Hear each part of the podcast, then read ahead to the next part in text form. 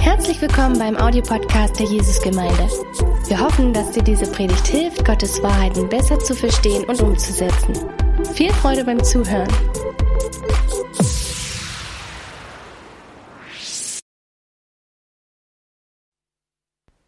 Im folgenden Beitrag geht es um Essstörungen.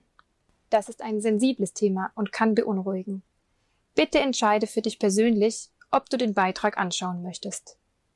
Wenn du dich bei dem Thema angesprochen fühlst und dir Veränderungen und Unterstützung wünscht, machen wir dir Mut, mit deinem Hausarzt zu sprechen und dir medizinische und psychologische Hilfe zu holen. Hi ihr Lieben, auch von mir. Äh, schön, dass ihr heute Abend dabei seid. Wir befinden uns in der Predigtreihe Lass uns drüber reden. Und wir fassen so ein paar Themen an, die man sonst normalerweise nicht im Gottesdienst hört. Ähm, es geht um Burnout, es geht um Versuchungen im Internet, es geht um Depressionen und Essstörungen. Und ich freue mich heute zwei besonders ja, attraktive junge Damen, das sieht man, brauche ich gar nicht erwähnen. Ne? Äh, zwei besonders äh, kostbare ähm, und fachkundige äh, junge Damen zu dem Thema Essstörungen ähm, begrüßen zu dürfen. Ähm, von eurer Seite ganz rechts äh, sitzt Dr. Med Julia Moore. Ähm, Julia ist ähm, äh, Fachärztin für psychosomatische Medizin und Psychotherapie und ähm, arbeitet als Oberärztin in einem psychosomatischen, in einer psychosomatischen Klinik bei Jena. Habe ich das richtig gesagt? Okay. ähm, und äh, dann in der Mitte äh, Katharina Weigel ähm, ist Medizinstudentin im letzten Ausbildungsjahr und äh, ja, juhu, juhu, bald geschafft, Endspurt. ähm, und so ganz nebenbei, wie man das so macht im Medizinstudium, promovierst du gerade im ähm, Fachbereich psychosoziale, nee, psychoso Psychosoziale Medizin. Ich, ich, ich, ich, wusste es, aber dann war ich mir doch so unsicher. Psychosoziale Medizin ähm, äh, zum Thema Magersucht. Ähm, Julia, du bist ähm, Alumni der Jesusgemeinde oder äh, wie sagen wir so, Ehrenmitglied. Ne? So, ganz viele Leute kennen dich noch und die jetzt so sehen, die sagen, oh ja, die Julia, so, äh, wir haben dich vermisst und das geht uns wirklich allen so, Julia, wir haben dich wahnsinnig vermisst, seit du äh, nach Jena gezogen bist. Äh, wir schätzen dich unwahrscheinlich, aber genauso gut ist es einfach, dich hier sitzen zu sehen und es fühlt sich so an, als wenn keine Zeit vergangen wäre. So klasse, dass du da bist. Katharina, ähm, wir mögen dich auch unwahrscheinlich gern. ähm, dich kennen wir und wir hoffen, dass du nie Alumni der Jesusgemeinde wirst, sondern immer bei uns bleibst. äh, wir schätzen dich natürlich als Lobpreiserin, aber nicht nur als Lobpreisleiterin, sondern auch wer du bist, als Katharina. Ähm, ihr beide seid wirklich unwahrscheinlich faszinierende und kostbare Persönlichkeiten. Mega klasse, euch in der Gemeinde zu haben und mega klasse, euch heute hier bei dem Vortrag ähm, zu haben. So, das war meine Einführung. Legt einfach los. Ach so, eine, eine, eine wichtige Sache habe ich noch vergessen. Ähm, äh, nach dem Vortrag werden wir Zeit haben, wo wir Fragen beantworten oder wo die beiden Fragen beantworten. Und wenn dir während des Vortrages sowas kommt, wo du sagst, oh ja, das hätte ich gerne gewusst oder so, das trifft mich persönlich, kannst du einfach eine SMS an die eingeblendete Nummer schreiben und ähm, die kommt dann zu mir und ich komme dann wieder vor und ähm, stelle die euch. Ihr könnt die anonym stellen, genau, oder den falschen Namen angeben. oder wie auch immer. Wir kriegen das schon irgendwie gut geregelt hin. Okay, viel Spaß euch. Auch von mir nochmal herzlich willkommen. Äh, schön, dass ihr da seid, schön, dass ihr zugeschaltet habt. Wie ihr schon sehen könnt, unser Thema heute ist Essstörung. Und wir wollten euch erstmal so einen Ausblick geben, was ähm, ja, was euch denn heute so bei uns erwartet und was irgendwie auch unser Anliegen ist heute mit unserem Vortrag. Ähm, und zum einen ist natürlich unser Anliegen, dass jeder von ähm, euch, jeder von uns einfach Menschen, die betroffen sind von Essstörungen, dass man das irgendwie besser nachvollziehen kann, dass man einen Einblick bekommt in eine Patientenperspektive dann ist uns natürlich auch wichtig, dass man sicherer wird im Umgang mit Menschen, die betroffen sind. Vielleicht habt ihr Freunde, Familie, Klassenkameraden oder kennt, seid sonst irgendwie mit dem Thema in Berührung gekommen. Ähm, was wir auch aufzeigen wollen oder wozu wir auch ermutigen wollen, ist zum Weg aus der Essstörung heraus. Ähm, Perspektiven geben, was bedeutet Heilung, wie kann Heilung auch aussehen und ähm, zu guter Letzt wollen wir natürlich auch und immer wieder eingeflochten in unserem Vortrag ist natürlich auch Gottes Sicht. Wie sieht Gott das Thema Essstörung? Wie ist Gott da dabei? Und vom Ablauf her, von unserer Agenda her, werden wir im ersten einen großen Teil ähm, über Sicht von Betroffenen reden. Ähm, da gehören wir beide eben auch mit dazu. Und zwar werden wir zuerst über die Magersucht reden, dann über die Essbrechsucht und anschließend dann noch ganz kurz ähm, andere Essstörungen erwähnen. Und dann ähm, wollen wir euch noch ein paar Tipps geben, falls ihr Freunde, Bekannte oder Klassenkameraden oder sonst irgendwie mit dem Thema in Berührung kommt, ähm, ja, was wir da einfach mitgeben können, wie wir das erlebt haben.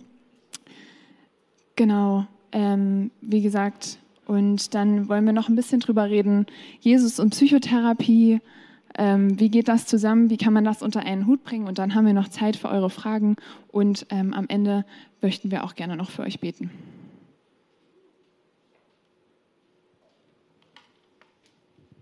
Ja, bevor ich starte, mein Mikro geht.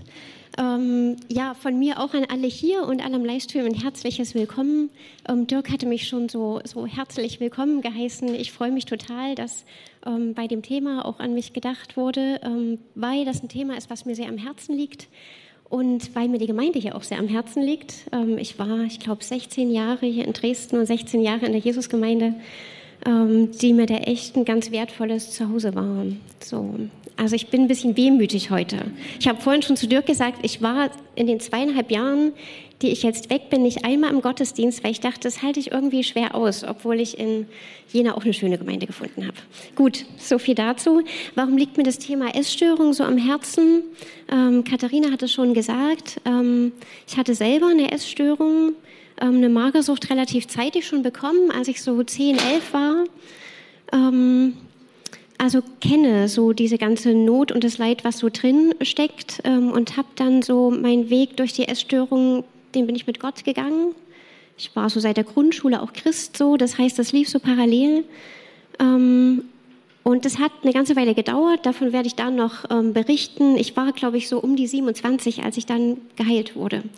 So, und ich bin total happy drum. Das ist ein Riesenwunder. Ich habe jetzt auch in der Vorbereitung wieder gedacht, wie geil ist das denn? So, also, das ist, ja, also ich bin da super dankbar dafür. Ähm, und möchte euch da ein bisschen mit reinnehmen. Und ähm, was Dirk schon gesagt hatte, ist, ähm, dass ich natürlich jetzt auch viel mit ähm, betroffenen Patienten arbeite, jetzt auch so seit, glaube ich, zehn Jahren oder so. Ähm, viel auch im Essstörungsbereich, nicht nur, aber auch da und da die Not wieder erlebe, ähm, aber eben auch weiß, dass es ähm, einen Ausweg gibt. So. Und das bewegt mich total. Ja, und darüber wird es heute Abend eben auch so ein bisschen gehen. Wir haben im Vorfeld überlegt, gerade so mit der Magersucht, das ist ja echt schwierig zu verstehen. Und heute denke ich manchmal, es ist echt ganz schön verrückt und habe dann so beide Sichten in mir. Ähm, die eine, wo ich denke, ich verstehe es nicht und die andere, wo ich denke, doch, aber das war ich ja selber.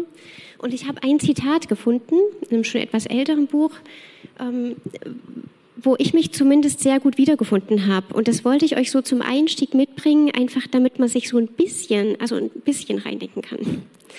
Ähm, ich lese das vor, ihr könnt gern mitlesen. Wenn ich auf die magere Zeit zurückschaue, dann sehe ich mich etwas tun, aber ich sehe keine wirkliche Regung, sondern eine Marionette, die sich fühllos, verbittert, verbissen durch Zeit und Raum bewegt. Es war Finsternis in mir und um mich. Ich war stumm, begrifflos. Ich fühlte mich elend, aber das war ein dumpfes, unklares, verbotenes Gefühl. Erhellt war einzig die Vision eines mageren Körpers, auf die ich mit all meiner Kraft zugehen musste ohne sie zu erreichen. Während ich standhaft dünn war, gab es nur ein Problem für mich, dünn zu bleiben.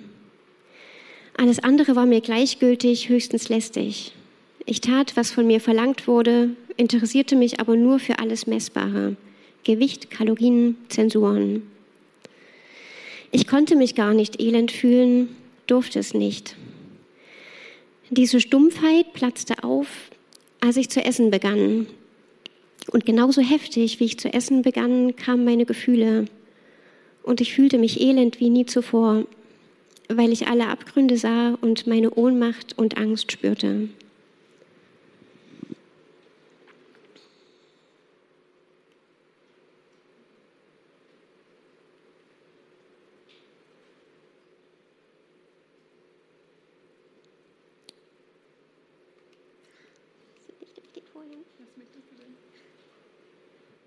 Ach doch, suchen wollten wir es machen. Entschuldigung, jetzt habe ich es wieder. Ich wollte mir das andere weitermachen, aber ich mache erstmal so. Genau, ist vielleicht auch nicht schlecht, euch am Anfang zu sagen, Magersucht, Diagnosekriterien, die habe ich euch mitgebracht.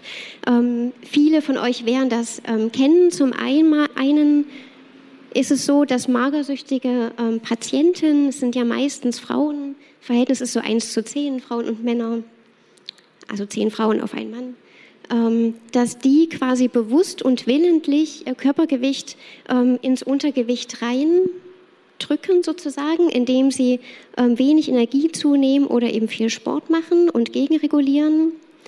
Ähm, und es passiert aus dem Grund, dass sie eine große Angst davor haben, dass wenn sie essen, ähm, dass sie dann zunehmen und das dann nicht mehr kontrollieren können ähm, und die Vorstellung haben, dass sie dann sofort dick werden. Also es ist eine Riesenangst, die Kontrolle zu verlieren, wieder anzufangen zu essen, nicht mehr aufhören zu können, dick zu werden. Ähm, dann gibt es eine Körperschemastörung oder auch Körperbildstörung wäre ein bisschen genauer. das heißt, die Frauen und Mädchen, manchmal auch Männer, ähm, wenn die in den Spiegel gucken, die sehen nicht, wie sie wirklich aussehen.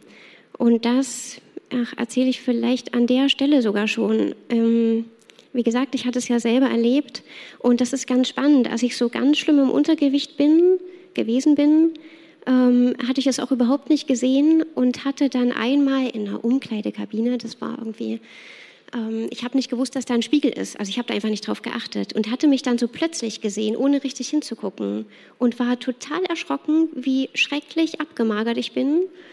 Also da habe ich es kurz mal sehen können, für einen Bruchteil einer Sekunde. Das weiß ich noch wie heute, so, dass ich echt dachte, krass, das, ähm, ja, also wahrscheinlich dachte ich das, was alle Leute zu mir dachten, so. Und dann habe ich wieder so einen so Tick genauer hingeguckt und dachte, na ja, die Arme und Beine sind schon ganz schön dünn, aber der Bauch ist ja immer noch ganz schön dick so. Und dann war wieder alles klar, ich bin immer noch zu dick, obwohl ich da wirklich schlimm abgemagert war. Das ist die Körperbildstörung, die noch keiner so richtig verstanden hat. Gibt es ganz viel Forschung dazu. Ähm, aber das heißt, die Frauen sehen nicht, wie schlimm dünn sie sind und die fühlen es auch nicht, sondern die fühlen sich vielleicht so im Normgewicht eher zu dick und haben dann halt immer die Idee, ich muss noch weiter abnehmen. Ähm, genau.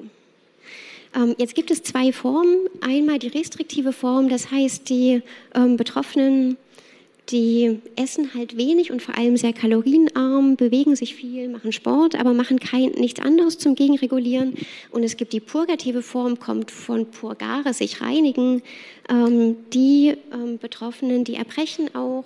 Ähm, also das heißt auch nach ganz normalen Nahrungsmengen, also für uns normal, die Sie schon als viel zu groß erleben, ähm, erbrechen die, um das wieder loszuwerden und nicht zuzunehmen und wegen dieser großen Angst eben, die sie vorm Essen haben. Dann Medikamentenmissbrauch, da gibt es ganz viele verschiedene Sachen, die man so machen kann, um abzunehmen. Das erzähle ich jetzt nicht alles im Einzelnen, ähm, aber das gehört auch manchmal mit dazu. Dann gibt es ja oft so die Idee, na ja, ist Magersucht nicht nur so eine übertriebene Diät? Das hatte ich früher dann auch oft zu hören gekriegt. Na ja, du hast halt eine Diät gemacht, bist da so reingerutscht. Ähm, und ich wollte euch ein bisschen mitnehmen auf den Weg in eine Magersucht. Jeder ist natürlich anders, aber was so klassische Faktoren sind. Klassisch ist, dass wirklich oft eine Diät oder irgendeine Ernährungsumstellung, nicht immer, aber sehr oft ähm, so der Beginn ist. Und dass das oftmals natürlich auch so in der Peer Group, also mit Freunden oder auch ähm, durch Eltern, Lehrer und so weiter verstärkt wird, vor allem wenn man so im übergewichtigen Bereich startet. So war das bei mir. Ich war so in der Grundschule echt, man könnte es nett pummelig ähm, ausdrücken. Also ich war wirklich richtig übergewichtig, habe einfach gerne gegessen so ähm, und habe die ganze Grundschulzeit schon gesagt gekriegt, auch von Ärzten, naja, es wäre schon gut, wenn du abnimmst und so. Stimmt ja auch, klar, muss man als Arzt ja dann auch sagen ähm, und habe schon in der Grundschule Diäten gemacht, die haben dann nie so richtig funktioniert, weil ich habe halt gerne gegessen. Ähm, und dann irgendwann hat es funktioniert. Das war so Übergang vierte, fünfte Klasse und ich habe abgenommen. Und dann weiß ich noch, dann habe ich eben Rückmeldung gekriegt. Das war natürlich toll, wenn die das alle irgendwie erstmal gut finden. Und es gab aber auch manchmal noch so kritische Rückmeldungen, dass ich eben doch noch nicht so dünn bin. Und da weiß ich auch wie heute noch eine von einer Freundin von mir, ähm, die dann irgendwie noch mal meinte, naja, nee, so dünn bist du ja nicht oder immer noch dick oder so.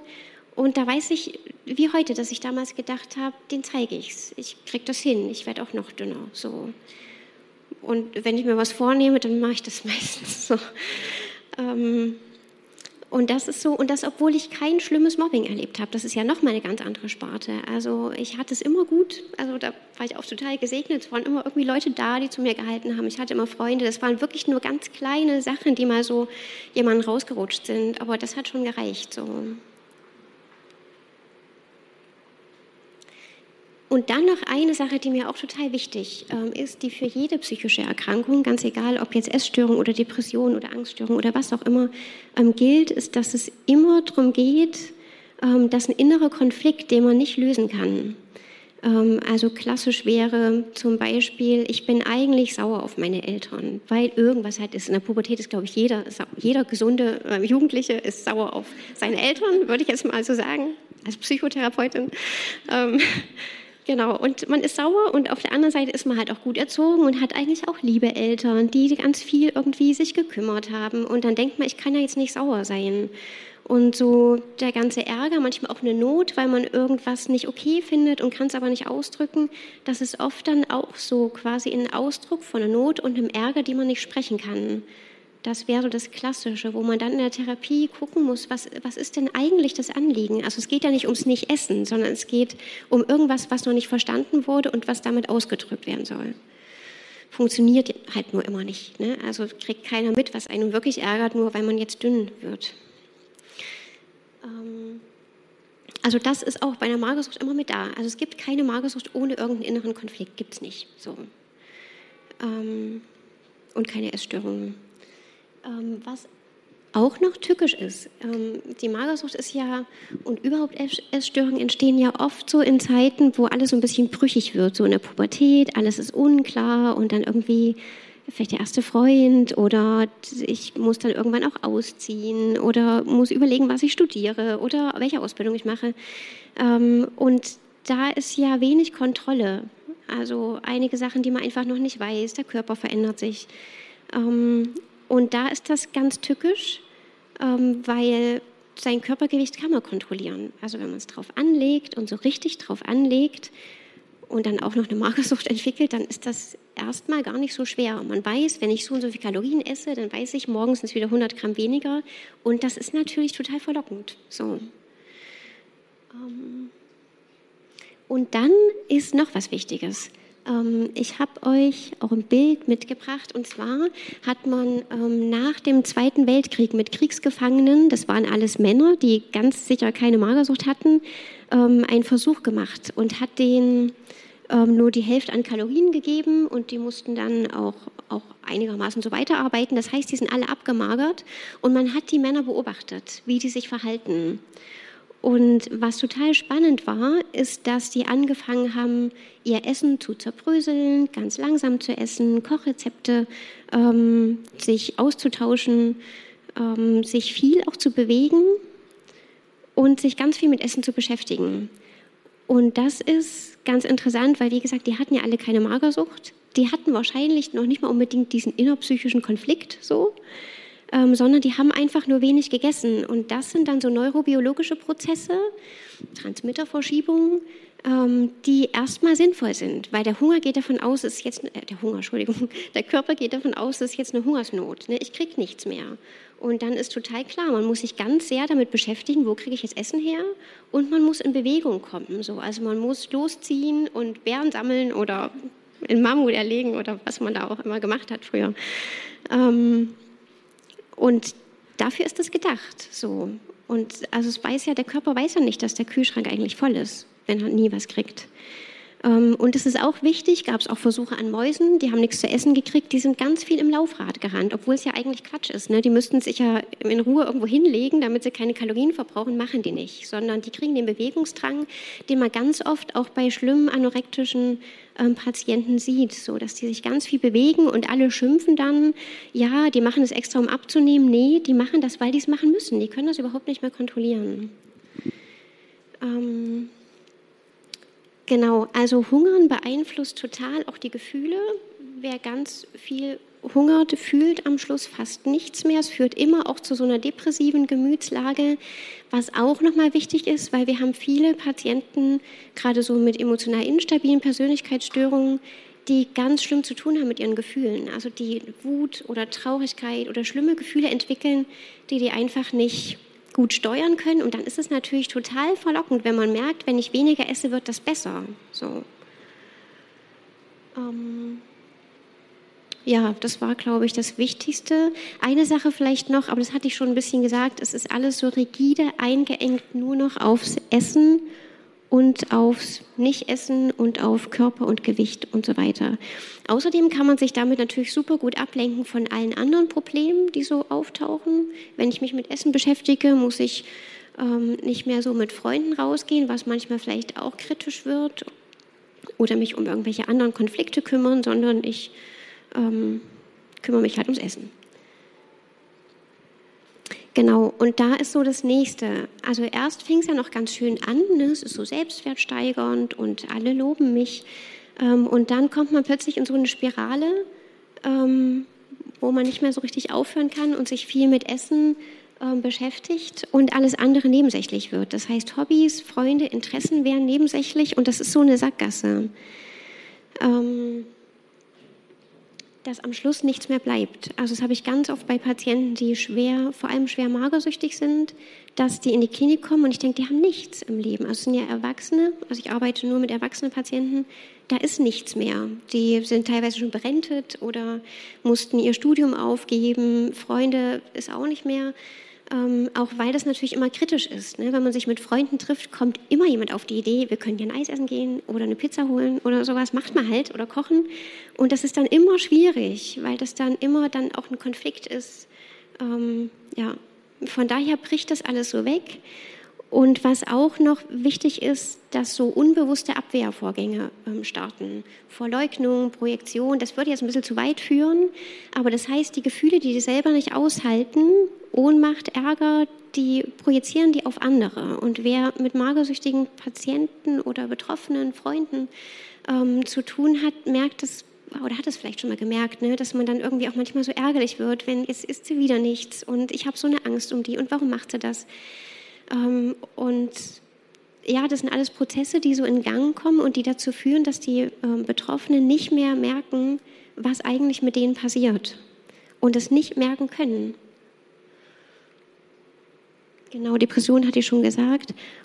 Und man ist so in seiner Welt und oft trauen die sich dann gar nicht mehr ins Leben irgendwann, weil die gar nicht mehr wissen und dann auch irgendwie merken, ich kann auch gar nicht mehr mithalten, weil ich habe jetzt mein Studium geschmissen, mein Freund ist mir vielleicht weggelaufen, ich sitze seit einem Jahr zu Hause. Ähm, und ich weiß jetzt gar nicht, was ich Freunden erzählen sollte, weil mein Leben ist so leer. Das kriegen die schon auch irgendwann mit. Und die Körperbildstörung hatte ich schon erklärt.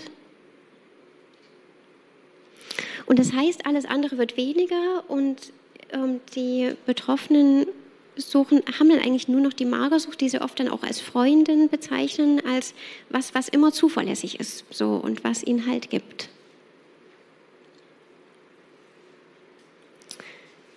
Genau. Ja, als letzter Punkt, ähm, da wollte ich noch mal darauf hinweisen, jede zehnte Betroffene immer noch, wenn man in die Studien guckt, auch in die großen Reviews, jede zehnte ähm, Magersüchtige stirbt heute immer noch. Und da denke ich immer, naja, jede Zehnte ist schon nicht wenig. Ne? Und es sind halt alles junge Frauen so oder junge Männer. Also die dürfen immer nicht vergessen, das finde ich auch wichtig. Aber das ist ja nicht so, dass die dann mit 85 irgendwie ruhig einschläft, sondern das sind Frauen, die mit, weiß ich nicht, Mitte 20, Mitte 30 dann sterben. Nur deswegen. Jetzt hast du ja schon ähm, ja, einfach viel, viel erzählt, auch am Anfang erzählt, dass bei dir auch am Anfang so die Diät stand. Und wenn man sich das jetzt alles so anschaut, dann klingt das wie ein sehr langer Prozess und irgendwie auch ein schleichender Prozess. Ähm, war das bei dir auch so oder hast du das auch so wahrgenommen oder konntest du das damals noch wahrnehmen? Also so rückblickend denke ich, ja, das war genau das. Also es war halt erst eine Diät und die sollte ich auch machen. So war ja eigentlich alles gut. Ich habe nur gemacht, was die wollten von mir, was ich auch selber wollte. Ähm, und da weiß ich noch so einige Urlaube mit meinen Eltern, wo ich dann immer so meine Kalorienbüchlein mitgenommen habe und meinen Eltern erzählt habe, wie viel ich jetzt laufen muss, damit ich dann doch den Eisbecher essen kann. Kann mir alles noch machen. Ne? Ich habe immer noch Eisbecher gegessen, so wahrscheinlich schon ohne Sahne, aber gut. Ähm, und das war erstmal noch okay. Und ich habe das wirklich nicht gemerkt, wie ich da reingerutscht bin. Also deswegen hatten, also gar nicht. Ich weiß nur rückblickend, dass ich irgendwann nicht mehr verstanden habe, was passiert und überhaupt auch gar nicht mehr gemerkt habe, dass da was passiert. Und ich wusste gar nicht, warum die sich alle irgendwie so aufregen um mich rundherum. Genau. Und wir hatten deswegen ja auch so ein bisschen überlegt, ne? also was gibt es vielleicht für Fragen, die man sich stellen kann, um das eher mitzukriegen, weil ich habe das nicht mitgekriegt. So. Ja. Ich würde euch die Fragen einmal vorlesen. Die sind jetzt nicht unbedingt ausschließlich auf Magersucht bezogen, sondern allgemein zu dem Thema. Ähm, und ähm, eine Frage wäre zum Beispiel, wie sehr drehen sich deine Gedanken um Themen wie Essen, Gewicht, Figur? Ich denke, das geht auch ähm, für Männer. Wie oft muss ich irgendwie unbedingt Sport machen oder wie wichtig ist, ist mir das alles? Dreht sich da eigentlich mein ganzes Leben darum? Sind deine Gedanken über dein Aussehen überwiegend positiv oder sind sie überwiegend negativ? Setzt du dir gesunde und erreichbare Ziele, was Ernährung und Figur betrifft? Fühlst du dich wohl in deinem Körper? Und wenn nicht, gibt es dafür konkrete Gründe? Wie gehst du mit Komplimenten in Bezug auf dein Äußeres um? Kannst du sie annehmen?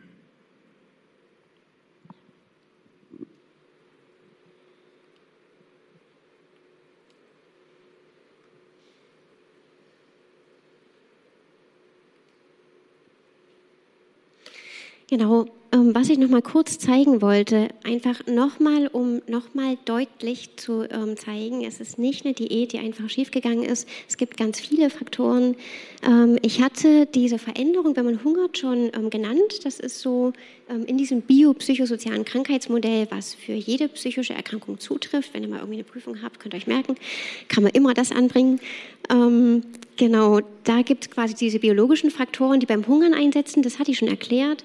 Und ähm, gerade bei der Magersucht gibt es eine riesengroße genetische Komponente, gibt es zigtausend Studien dazu. Ähm, also das ist bewiesen, dass es eben auch eine genetische, ähm, also eine Vererbung ist, ähnlich wie bei Depression, Schizophrenie und so weiter. Ähm, und dann hat man Persönlichkeitseigenschaften gefunden, die auch eine Anorexie begünstigen. Ähm, das ist einmal eine Selbstwertstörung. Deswegen sind so diese ganzen Präventionsprogramme, die man sich überlegt, die gehen immer viel weniger auf die Essstörung als viel mehr, dass man guckt, dass gerade die, ähm, also die, die Mädchen in den Schulen ähm, eher in ihrem Selbstwert gestärkt werden. Perfektionistische, naja, Persönlichkeitsmerkmale, also wer sehr perfektionistisch ist und sehr unsicher und ängstlich. Also da ähm, gab es viele Studien dazu, dass die eher eine Anorexie entwickeln. Und sozial klar, das Schlankheitsideal wird immer wieder rangebracht und es stimmt auch. Ne? Also wenn wir das nicht hätten, wäre es sicher ein bisschen ähm, entspannter, aber das ist eben auch nur ein Faktor von vielen. Ähm, Probleme der Familie hatte ich schon gesagt, ne? wenn man irgendwie nicht so richtig miteinander reden kann und da nicht so ähm, zueinander findet und viel unausgesprochen bleibt, ist das oft so eine eigene Sprache von den ähm, Patientinnen. Und ähm, Mobbing gerade in der Peer Group oder wenn irgendein Mädel anfängt mit einer Essstörung so und dann greift es manchmal ähm, ganz schön um sich. Ja. Viel darüber geredet, was so der Strudel der Magersucht bedeutet. Ähm, aber was wir eigentlich heute ja auch machen wollen, ist einfach feiern, dass du eben keine Magersucht mehr hast. Und ähm, ich freue mich schon sehr darauf, wenn du uns jetzt einfach erzählst, wie du da rausgekommen bist, was dein Weg war, wie Gott mit dir da den Weg gegangen ist. Freue ich mich auch. ähm, genau, ich erzähle erst mal noch kurz, ähm, wie das so war. Ich hatte schon gesagt, so mit 10, 11 ähm, fing das an, ähm, dass ich eben eine Magersucht hatte und dann geht ja das Ganze los, dass man dann irgendwie zu Ärzten und Therapeuten geschleppt wird. Die wollten mich dann nicht mehr haben, weil ich denen zu dünn war. Dann musste ich in die Klinik und dann wurde ich so hochgefüttert. Und also das, was ich damals so mitgekriegt habe von Psychotherapie, halt da, wo ich war, ähm, das war irgendwie nicht so der Hit. Also, oder zumindest, vielleicht war ich auch eine schreckliche Patientin, keine Ahnung, weiß ich jetzt nicht. Auf alle Fälle hat das nicht zu mir gepasst und ich habe ich habe einfach zugenommen, weil ich musste. Also bleibt einem ja auch nichts anderes übrig, ne? wenn man irgendwie mit elf, zwölf ja noch zu Hause wohnt und dann sagt, wenn der nicht isst, dann musst du in die Klinik. Und in der Klinik ist es schrecklich, dann muss man halt essen. So. Und das ist genau das, was ich meinte. Ne? Man wird dann so hochgefüttert und es ist noch nicht verstanden, was eigentlich dahinter gesteckt hat. Das verspreche ich heute meinen Patienten immer, dass wir das nicht so machen, sondern dass wir gucken, was dahinter steckt. Und trotzdem muss man essen. So, das ist so. Also ohne Zunehmen wird man nicht gesund. Ähm, und das ging dann. Ich war dann so auf dem Normalgewicht und dann ähm, ging das kurz gut und dann habe ich mich sofort wieder irgendwie zu fett gefühlt, obwohl ich ja echt so am unteren Normbereich war. Ähm, und konnte dann ja gar nicht mehr so richtig abnehmen und wenig essen, weil meine Eltern haben natürlich aufgepasst wie die Schießhunde und Oma und alle und so. Ähm, und dann habe ich angefangen zu brechen, so, weil ich es nicht ausgehalten habe. Und hatte damals aber auch schon irgendwie dann schon auch einen Anteil, der gedacht hat, ich will das aber auch nicht mehr, ich will da nicht zurück. Und dann hat sich das so abgewechselt. Also, dass ich so schon einen gesunden Anteil hatte, der dachte, nee, ich muss das hier irgendwie auch aushalten. Und ich mir immer wieder ein BMI ausgerechnet habe, dass es ja gar nicht so schlimm sein kann, so. Ähm, und auf der anderen Seite habe ich mich aber nicht ausgehalten. Und ähm, diese Körperbildstörung gibt Studien dazu, wenn man das Normalgewicht erreicht und eine Weile hält, wären die besser. Und das wurde bei mir aber nicht besser. Also ich habe mich zu fett gefühlt, ich bin dann ausgezogen, hätte dann wieder hungern können, habe es nicht mehr geschafft. So war ich völlig traurig, habe dann mit ein paar wenigen guten Freunden drüber geredet. Die waren immer total dankbar und haben immer gesagt, na ein Glück, dass du nicht mehr abnimmst. Ähm, aber da war noch mal so das Zwischen, also dieses diese Zerrissenheit zwischen, ich will wieder hungern und ähm, irgendwie will ich aber auch leben und habe dann hier eben mein Studium angefangen und hatte ja andere Ideen, so, ne, was ich mit meinem Leben machen könnte. Ähm, und da habe ich aber, also mit dem Brechen, das irgendwie, das habe ich dann wieder lassen können, aber ich habe ähm, dann halt irgendwie immer einen halben Tag nichts gegessen und dann wieder doch was gegessen und es war schrecklich und ich habe mich immer zu fett gefühlt, obwohl ich nie dicker war als heute und ich finde, so schlimm ist es ja nicht. Ne? Ähm, genau, also das war so, ähm, ja, die Zeit dann hier im Studium und das war auch meine Zeit, wo ich auch hier in der Gemeinde, ich war wie gesagt schon seit der Grundschule Christ, aber auch noch mehr so die Idee bekam, dass Gott ja auch heilen kann. Und da fing das dann so mit Gott an, dass ich dachte, na, wenn er aber heilen kann, warum heilt er mich jetzt nicht? Und ich habe viel gebetet und Freunde von mir haben auch gebetet und es ist aber nichts passiert so. Und ich war da wieder sehr zerrissen und habe so gedacht, na ja, vielleicht muss ich erst gesund werden, weil irgendwie ist ja diese ganze Beschäftigung mit dem Essen auch ist ja auch fast eine Sünde, ist ja fast wie mein Gott und vielleicht will Gott mich so nicht. Stimmt natürlich nicht, ne? wissen alle hier im Raum, aber ich habe da halt irgendwie so mit mir gerungen und ja, habe sehr mit Gott gerungen und warum er mich eben nicht heilt. Und ich habe ihm immer gesagt, oh Herr, wenn du mich gesund machen würdest, ich könnte so viel Gutes tun habe ich ihm immer wieder gesagt. ähm, und dann war das so, ähm, also gab es so drei wichtige Punkte, die mir da geholfen haben, aus der Essstörung rauszukommen. Und zwar war das in meinem ersten Studienjahr, also lange, lange, ganz lange her.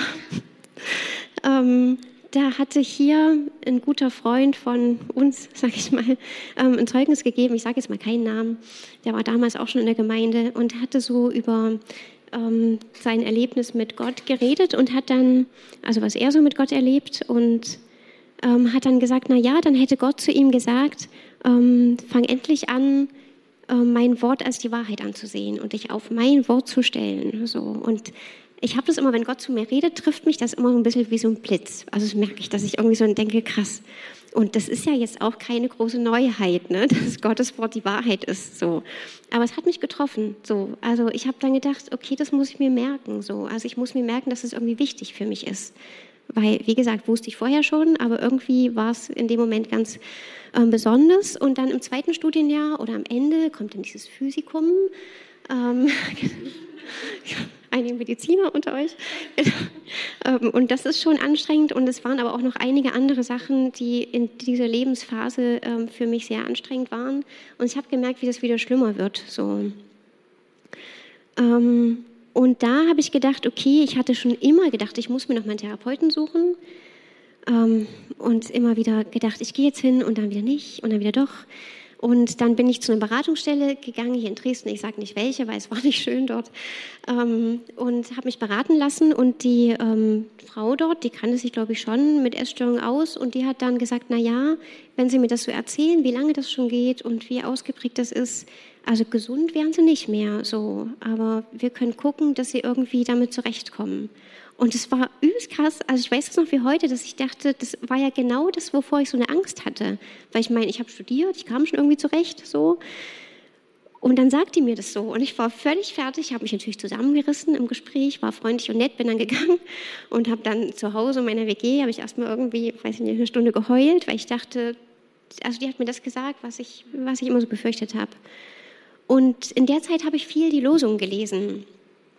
Und an dem Tag noch nicht. Und da habe ich gedacht, gut, als ich dann so fertig war ähm, mit, mit Wein und mit total fertig sein, so, es war auch keiner da in meiner WG in dem Moment, ähm, da habe ich die Losung ähm, gelesen und der erste Vers war der aus Jeremia 17,14: Heile du mich, Herr, so werde ich heil, hilf du mir, so ist mir geholfen. Und das war cool, so. Und und ich habe auch wieder gleich gedacht, ja, Herr, lass die doch reden so, aber wenn du mich gesund machen willst, dann machst du das. Und dann kann die viel erzählen. Der zweite Text hat auch sehr gut gepasst. Ähm, ihr seid teuer erkauft, darum preist Gott mit eurem Leibe auch an dem Tag. Ähm, aus dem ersten Korintherbrief.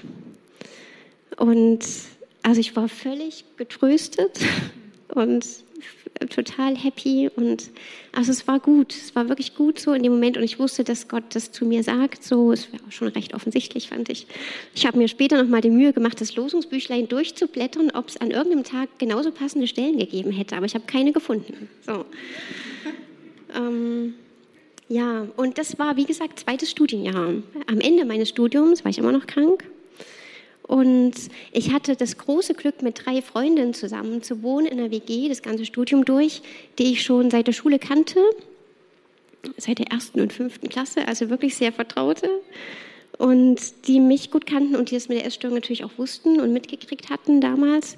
Und eine hat mich dann mal beiseite genommen und hat gesagt, Jule, das geht so nicht. Du hängst da ja immer noch so drin, du musst jetzt was machen. So, also die haben das lange irgendwie mit angeguckt, weil es ja einigermaßen auch ging. Und ähm, der ihre Mutter war Psychotherapeutin und die hat gemeint, jetzt geh noch mal zu meiner Mutter so, die kann dir bestimmt irgendwie weiterhelfen. Ähm, und dort ähm, hatte ich halt so eine Psychotherapiestunde und sie hat dann so, die kannte mich ja auch schon, die kannte auch die ganze, also meine ganze Krankheitsgeschichte und die hat dann so gesagt, na ja, ich soll mir mal vorstellen, wie sieht mein Leben in einem Jahr aus und in drei Jahren und in fünf Jahren. Das macht man ja manchmal so, ne? Und dann habe ich immer erzählt, was ich mir vorstelle. Und mein letzter Satz war immer, dass ich gesagt habe, na, aber die Essstörung, die ist noch da, so, die wird immer noch da sein, weil ich kannte es ja auch nicht anders. Und dann hat man es besprochen. Die hat nicht gesagt, wie die andere, dass ich unbedingt in eine Klinik muss, sondern die hat gesagt, ich soll mir guten Therapeuten suchen und das möglichst bald. So, ähm, die hat ja woanders gewohnt, von daher konnte ich nicht bei ihr bleiben. Ähm, und dann bin ich oben bei ihr zur Tür raus und habe gedacht, gut, ich suche mir jetzt wirklich meinen Therapeuten. So.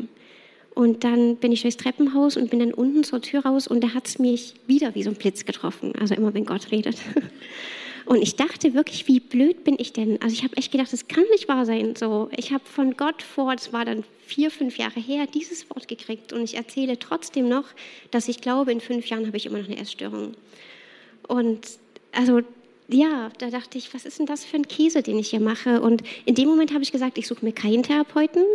Das gilt jetzt nicht für alle. Ich finde Psychotherapie mittlerweile wirklich gut und wichtig, aber damals habe ich gesagt, nee, ähm, ich suche mir keinen Therapeuten, sondern Gott muss mich jetzt gesund machen. Und ansonsten, ich habe ja 16 Jahre lang probiert, da rauszukommen. Ansonsten weiß ich auch nicht weiter, entweder er macht oder er lässt. So. Und dann war das nicht sofort weg, aber es schlich sich so aus, wie es sich eingeschlichen hatte. Und ich weiß nur, dass ich abends dann manchmal so im Bett lag und dachte, ich weiß gar nicht, wie viele Kalorien ich heute gegessen habe. Und das gab es nie. Ich wusste immer, wie viele Kalorien ich gegessen habe. Und das war wirklich ganz irritierend, ich dachte, ich weiß das nicht mehr. Und dann habe ich gedacht, es ist mir auch egal. So. Ich will es doch gar nicht wissen. So. Und dann ging das weg. Und irgendwann habe ich gedacht, jetzt muss ich das meinen Freunden mal sagen, dass es jetzt gut ist. In meiner WG, die hatten das schon mitgekriegt. Die waren total happy, so, dass ich mitesse oder auch mal vorschlage, dass wir was kochen könnten. Das habe ich nie gemacht. Ähm, und dann war das wirklich so, dass ich, ich, ich glaube wirklich ein ganzes Jahr lang mindestens jeden Tag dachte, so beim Essen, wie geil ist das denn? Also, dass man einfach so essen kann, so ein Käsebrötchen, so krasse Sachen. So. Ähm, ja, und dann keine Schuldgefühle hat oder dann denkt, man muss es ausgleichen. Also es war wirklich cool. So. Naja, und dann habe ich gedacht, gut, da habe ich gerade in der Inneren gearbeitet, dann kann ich ja jetzt auch Psychotherapeutin werden. Ähm, und bin dann in die Uni gewechselt, genau, und habe dann Psychosomatik gemacht. Ähm, und trotzdem habe ich natürlich heute auch irgendwie oder die ganze Zeit auch gedacht, na ja, das ist alles cool und ich bin super dankbar. Ähm, aber wieso so lange? Warum 16 Jahre? Weil was ich auch so mitgeben will, auch den hier und auch am Livestream, ähm, das ist alles irgendwie doch verlorene Zeit. Also ich hatte auch schöne Jahre, klar, man lebt so sein Leben, aber es war alles immer überschattet und vieles geht eben auch nicht so. Also Studium geht vielleicht noch, aber gerade so mit Freund und so und Partnerschaft und man mag sich selber nicht, das ist alles irgendwie so, es wird alles nicht. Und das gerade in der Phase, wo es eigentlich werden sollte. So. Also das ist schon irgendwie auch bitter, so dann so ein bisschen hängen zu bleiben. Ähm, und da habe ich noch mal viel mit Gott gehadert und habe gedacht, warum denn? Also warum so lang? Warum nicht er? Ich habe immer gedacht, ich muss so geduldig sein und dann dachte ich aber, nee, eigentlich musste er geduldig sein mit mir, weil das Wort hatte ich schon im zweiten Studienjahr. Ich habe es einfach nicht kapiert.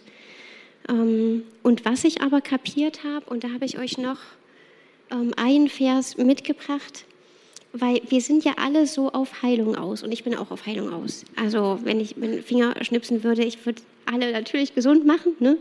Ähm, und das ist total schön, wenn Gott das macht und das wünsche ich auch jedem, gerade jedem Essgestörten, aber auch egal. Ähm, und trotzdem bin ich über eine Bibelstelle ähm, gestolpert. Ich bin nackt gewesen und ihr habt mich gekleidet. Ich bin krank gewesen und ihr habt mich besucht. Und es steht nicht und ihr habt mich geheilt.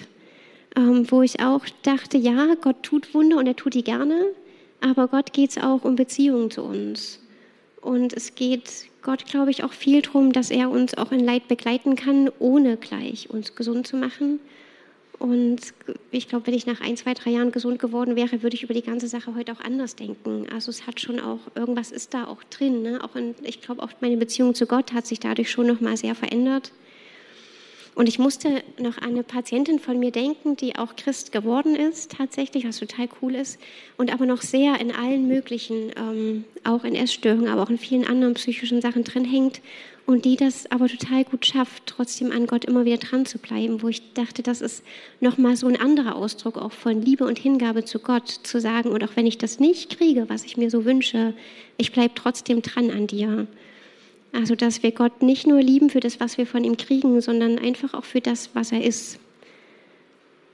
Das habe ich da auch irgendwie sehr verstanden. Ja. Ja, das war so ein kurzer Abriss meines Zeugnisses.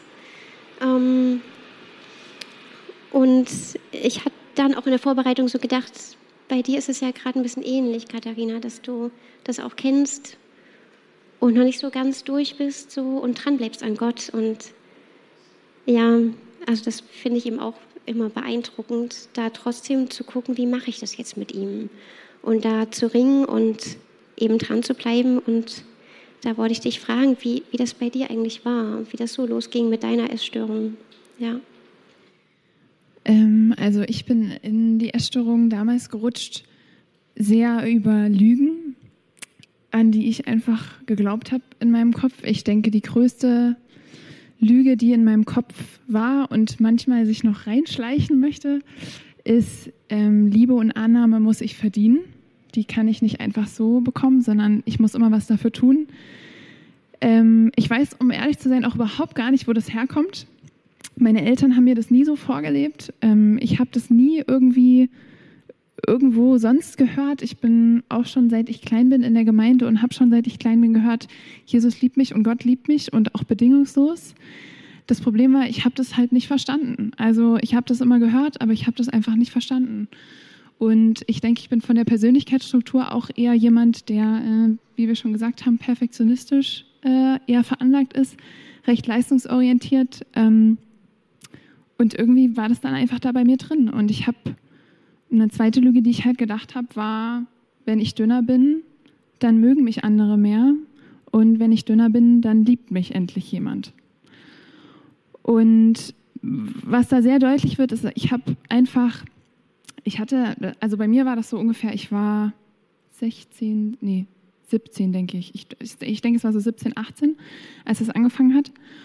Und ich habe einfach ein Riesenbedürfnis gemerkt in mir nach Liebe und Annahme. Also ich, hätte das damals nie so artikulieren können. Das kann ich jetzt zehn Jahre später so, aber ähm, genau. Und ich habe das aber immer versucht, das von anderen Leuten zu bekommen. Also irgendwie zu versuchen, versucht, dass andere Leute mich endlich annehmen, dass ich mich endlich geliebt fühle von anderen Menschen. Und aber ich hatte ja dieses Defizit in mir. Also ich habe mich nicht geliebt gefühlt, ich habe mich auch nicht angenommen gefühlt. Ähm, muss ich auch wieder sagen, lag eigentlich auch nicht an meinen Freunden und an meiner Familie damals so. Das war einfach in mir so. Und ähm, ich bin dann auf die Idee gekommen, ja, Katharina, das liegt daran, irgendwas ist falsch mit ihr. Irgendwie, du bist irgendwie falsch, du brauchst mehr Liebe, als du kriegst. Irgendwas reicht nicht. Und ähm, ich meine, für mich war das, war das Thema mein Körper und mein Aussehen schon immer ein bisschen schwierig, ähm, weil das natürlich sehr offensichtlich ist, dass mein Körper zum Beispiel ein bisschen größer ist als der Körper von anderen Menschen. Ähm, das heißt, dieses Thema Körper und überhaupt mit mir, mit meinem Körper selbst klarzukommen, das war schon, schon immer sehr, sehr schwierig. Ähm, und gerade in Teenie-Zeiten ist das natürlich ähm, auch schwierig. Und da ist es irgendwie da so einfach auf die Ebene abgerutscht. Ich habe gedacht, okay, ich bin falsch. Und wo liegt der Fehler? Ah, dein Körper muss irgendwie falsch sein. Du kannst leider nicht kleiner werden. Du kannst auch irgendwie nicht, wie, du, wie man allgemein aussieht, kann man nicht so richtig verändern. Was kann man verändern? Wie meine Figur aussieht, das kann ich verändern. Und weil ich immer gedacht habe, ich bin nicht genug, das reicht nicht. Ich muss, ich muss irgendwie besser werden, ich muss irgendwie perfekt sein und dann endlich, ich denke, wenn ich das schaffe, dann nimmt mich jemand an, dann habe ich die Liebe verdient und dann kriege ich endlich das, was ich so, wonach sich mein Herz sehnt. Und dann habe ich ähm, phasenweise angefangen, ganz arg auch Kalorien zu zählen, ähm, viel Sport äh, zu machen, recht wenig zu essen. Und das hatte ich dann ganz gut unter Kontrolle, habe das alles ganz gut geschafft. Und dann ähm, hat es aber auch Phasen gegeben, da habe ich das überhaupt nicht hingekriegt, weil ich esse auch sehr gerne. Es schmeckt ja auch alles, das Essen schmeckt einfach gut. Also auch zum Beispiel Käsebrot. Oh. Ähm, und was mir dann eben passiert ist, ich habe dann so Heißhungerattacken bekommen und ganz und ähm, ich habe dann halt teilweise ganz, ganz viel auf einmal gegessen und habe dann immer wieder alles erbrochen. Und es hat so angefangen mit, naja, ich probiere das mal mit dem, mit dem Erbrechen aus, bis hin zu, ich habe mich im Prinzip ähm, nach jeder Mahlzeit übergeben. Also irgendwann war es dann auch, also ich muss ehrlich sagen, ich kann mich nicht mehr zu 100 Prozent an alle Details von der Phase erinnern. Die sind so ein bisschen verschattet irgendwie auch bei mir. Ähm, aber irgendwann war das dann so, dass ich, egal nach welcher Mahlzeit, egal ob ich ganz, ganz viel gegessen hatte oder eine eigentlich normale Menge, ähm, ja, dass ich dann einfach danach immer aufs Klo gegangen bin und mich ähm, übergeben habe. Was natürlich ein Problem war, ist, ähm, mein Ziel dabei war, irgendwie mehr Liebe zu fühlen und mehr angenommen zu sein. Und das ist leider nicht passiert was ja eigentlich auch sehr logisch ist, wenn man die ganze Zeit seinem Körper sagt, ich hasse dich und in dieser Verzweiflung, in diesem Hass selbst lebt, ist es dann halt passiert, ich konnte positive Gefühle überhaupt nicht fühlen. Also ich bin da richtig wie in so ein Loch gefallen ähm, und ich habe auch Liebe und Annahme hätte ich überhaupt nicht spüren können. Dafür war, war ich überhaupt gar nicht offen, weil ich mir das ja selbst auch irgendwie so versagt habe. Genau, und die Phase, die ging so ungefähr ähm, anderthalb Jahre, denke ich, wo das immer mal so zwischen geschwankt hat zwischen, ich habe ganz viel Sport gemacht, habe abgenommen, habe alles kontrolliert, dann wieder Kontrollverlust, habe ganz viel gegessen, habe mich ganz viel ähm, übergeben. Und ich habe auch immer wieder versucht, damit aufzuhören, weil ich wusste ja irgendwie, das ist nicht gesund. Gerade auch dieses mit dem Übergeben, das ist, glaube ich, noch so ein sehr starker Anzeiger, wo man merkt, das ist nicht normal, dass ich irgendwie immer das Bedürfnis habe, mich zu übergeben, egal nach äh, egal was ich esse. Ähm, aber ich habe es irgendwie nicht so richtig geschafft. Ähm, das war auch genau in der Zeit, wo ich Abitur gemacht habe, wo ich auch sagen muss, ich finde es Wahnsinn, wie Gott mich da trotzdem getragen hat. Ich weiß nicht so richtig, wie das ging, dass ich Abitur gemacht hat, auch ein gutes Abitur und ähm, da so irgendwie da in diesem Strudel trotzdem drin war.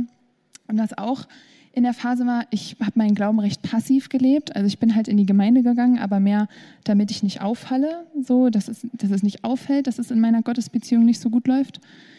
Ähm, und ich habe immer wieder zu Gott gesagt, was soll denn das? Warum ist das so bei mir? Warum muss ich damit so kämpfen? Ich möchte das nicht mehr. Und ich habe immer irgendwie versucht, mit Gott Zeit zu verbringen und es hat immer nicht geklappt. Dann habe ich mich wieder schlecht gefühlt, weil ich wieder was nicht gesch geschafft habe. Ja, ich habe die Leistung, die ich bringen wollte, habe ich wieder auch in dem Bereich nicht geschafft. Habe ich schon im Essen nicht geschafft, habe ich mit Gott nicht geschafft. Und dann war ich so, ich habe keinen Bock mehr, ich kann das nicht mehr und habe dann wie zu Gott gesagt, okay, also entweder du, du, du redest jetzt zu mir, du machst irgendwie was oder ciao. So. Ähm, irgendwie habe ich mich parallel während ich fast zu Gott Tschüss gesagt habe, mich auf eine Bibelschule beworben. Das war damals nicht paradox für mich. Jetzt im Nachhinein weiß ich, also ich denke, da hat Gott wirklich meinen mein Verstand irgendwie blind dafür gemacht, dass ich einerseits sage, ich möchte nichts mehr mit dir zu tun haben, aber ich möchte ein Jahr nur mit dir verbringen. Genau. Und dann bin ich auf eine Bibelschule gegangen und was ich da gelernt habe und was für mich auch der totale Wendepunkt war, ähm, war einfach Gott, dass ich habe Gott neu kennengelernt, bin ihm neu begegnet und habe einfach wirklich verstanden, im Herzen verstanden und erlebt, dass Gott mich radikal, unendlich und bedingungslos liebt. So. Und ich glaube überhaupt nicht, dass man das nur auf einer Bibelschule lernen kann. Ähm, das war mein Weg. So hat Gott mich da rausgeholt.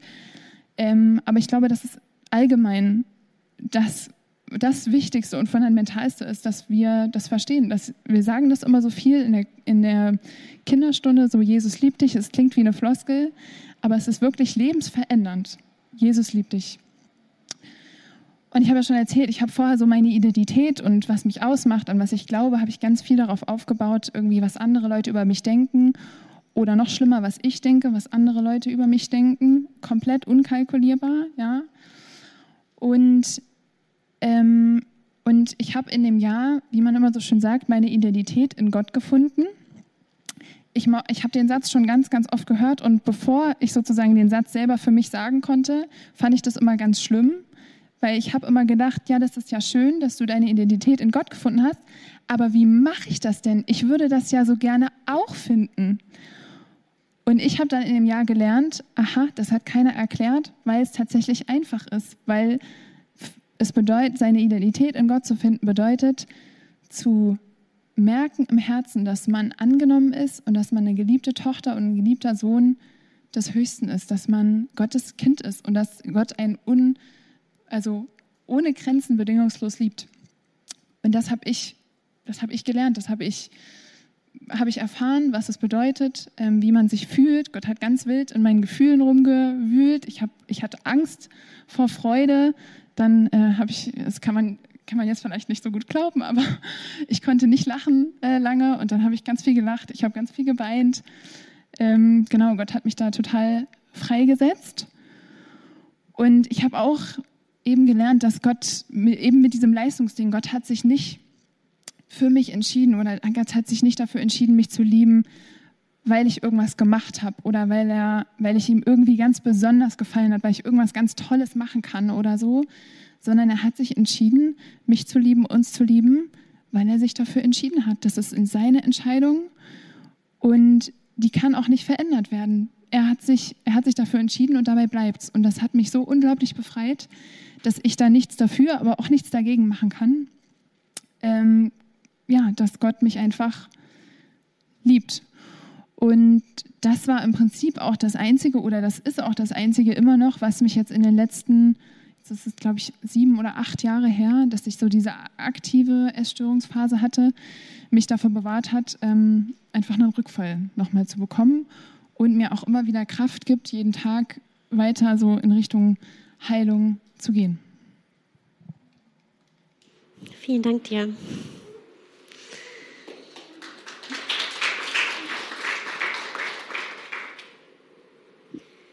ich habe gerade noch mal gedacht, als du ähm, so erzählt hast, ne, es war ja eigentlich so die, die Bulimie, um sich einen Wert zu geben, so, ne, um irgendwie über einen veränderten Körper irgendwie seinen Selbstwert zu steigern. Und du hast es dann selber irgendwie so schön erzählt, das, was ich da aber mit mir gemacht habe, das war alles andere als selbstwertsteigernd. So, und ich glaube, das haben viele erstmal gar nicht so auf dem Schirm und man kriegt das, glaube ich, dann später erst mit, ne, dass das, was jeder mit sich macht, ganz egal auf welche Art und Weise, immer auch eine Ansage an sich selber ist. So.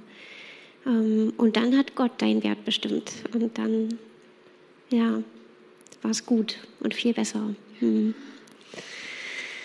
Ja, ich traue mich jetzt gar nicht mit diesen schnöden Kriterien jetzt zu kommen, aber es steht so im Plan. Deswegen ähm, reiße ich die jetzt ähm, schnell nochmal durch ähm, zur Bulimie, weil wir ja auch so ein bisschen fachlichen Input geben wollten. Kann man aber auch überall nachlesen. Ähm, genau, also die Bulimie ist gekennzeichnet durch Essanfälle. Ähm, also wo man quasi in einer bestimmten abgegrenzten Zeit ganz viel Essen zu sich nimmt, mehr als ähm, andere Menschen, die es tun würden, so steht es drin. Ähm, und um dann eben nicht zuzunehmen, weil eben ähm, der, der Selbstwert sehr über das Körperliche bestimmt wird, ähm, greift man zu gegenregulierenden Maßnahmen. Das kann eben in meisten Fällen ist es Erbrechen oder eben irgendwelche Medikamente, die man da einnimmt, um das eben wieder loszuwerden. Dann ja, das muss einmal pro Woche für drei Monate und so weiter auftreten. was noch wichtig ist, ist, dass eben die Selbstwahrnehmung und der Selbstwert ähm, eben sehr durch die Figur und das Gewicht bestimmt sind. Also das ist das Klassische für beide Essstörungen, auch für die Magersucht, dass irgendwie wie der Tag wird, das bestimmt früh die Waage. So, also wenn man abgenommen hat, ist alles super und wenn man 100 Gramm mehr wiegt, ist der Tag gelaufen. Genau. Ach Quatsch. Entschuldigung. Hast du schon erzählt? Ja. Ich gucke hier mal drauf. Gut, ähm, auch nochmal zum biopsychosozialen Krankheitsmodell. Ähm, das mache ich nicht mehr so ausführlich, aber worauf ich hinweisen wollte, einmal ähm, ist das Erbrechen nach den Essanfällen oder anders. Erstmal hungert man, also die äh, Betroffenen hungern, weil sie abnehmen wollen, dann ist es total gesund, dass der Körper nicht mitmacht. Wenn man im Normalgewicht ist und hungert, um ins Untergewicht zu kommen, wird jeder gesunde Körper sagen, nee, das ist dumm so, ich brauche jetzt wieder was zu essen. Ähm, und das sind dann eben so die Essanfälle. Und wenn man einmal angefangen hat zu essen und weiß, ich gehe dann brechen, dann wird es mehr so. Das ist dann so ein Kreislauf. Ähm, und dann regulieren die eben gegen, um nicht zuzunehmen. Das ist das eine, was bei dir, glaube ich, jetzt nicht so war, aber bei manch anderen Patienten auch so ist und Betroffenen, das sind gerade die, die ich vorhin schon erwähnt hatte, ähm, so die ähm, Frauen und Männer, die so mit Gefühlen so zu tun haben. Also gerade so unsere Borderline-Patienten, die das ganz, in ganz schlimme Gefühle ähm, reinrutschen, die können über Erbrechen auch reguliert werden. Und das ist genau das. Ne? Also es ist schon so, andere Borderliner schneiden sich und die essen und erbrechen. Und das ist auch nochmal echt wichtig zu wissen, weil man denen damit ganz viel nimmt. So. Und schneiden sollen die sich auch nicht. Also man muss da wirklich gute Alternativen für die auch finden. Und das habe ich oft auch in der Klinik, dass man dann bespricht. Und wenn sie dann irgendwie Essdruck oder Brechdruck kriegen, dann gehen sie zu den Schwestern. Und die sitzen dann wirklich weinend vor, vor einem, von mir, und sagen dann, das kann ich nicht, weil ich genau weiß, die Schwester hält mich dann davon ab zu brechen. Und ich halte es nicht aus. So. Und dann also das ist dann wirklich, also hat sehr so einen Suchtcharakter. So, ich mache das nicht, weil es ist nicht aushaltbar, diese Gefühle, die dann kommen. Genau. Und dann ist es eben auch so, dieser, den ich vorhin auch gesagt hatte, ne, so diese Zerrissenheit zwischen ich will leben und ich will essen und ich will auch, also was Lustvolles, ne, ich will irgendwie eben leben, ne, und dann diese Askese, die alles negiert, so. Und man kommt auch mit der Frage, ne, ich finde das zum Kotzen kommt auch nicht von ungefähr. Das ist wirklich manchmal eine Frage, die weiterhilft, dass man guckt, was finden denn die Betroffenen eigentlich zum Kotzen? So, also was ist denn, was muss denn raus? So, was schlucken die den ganzen Tag?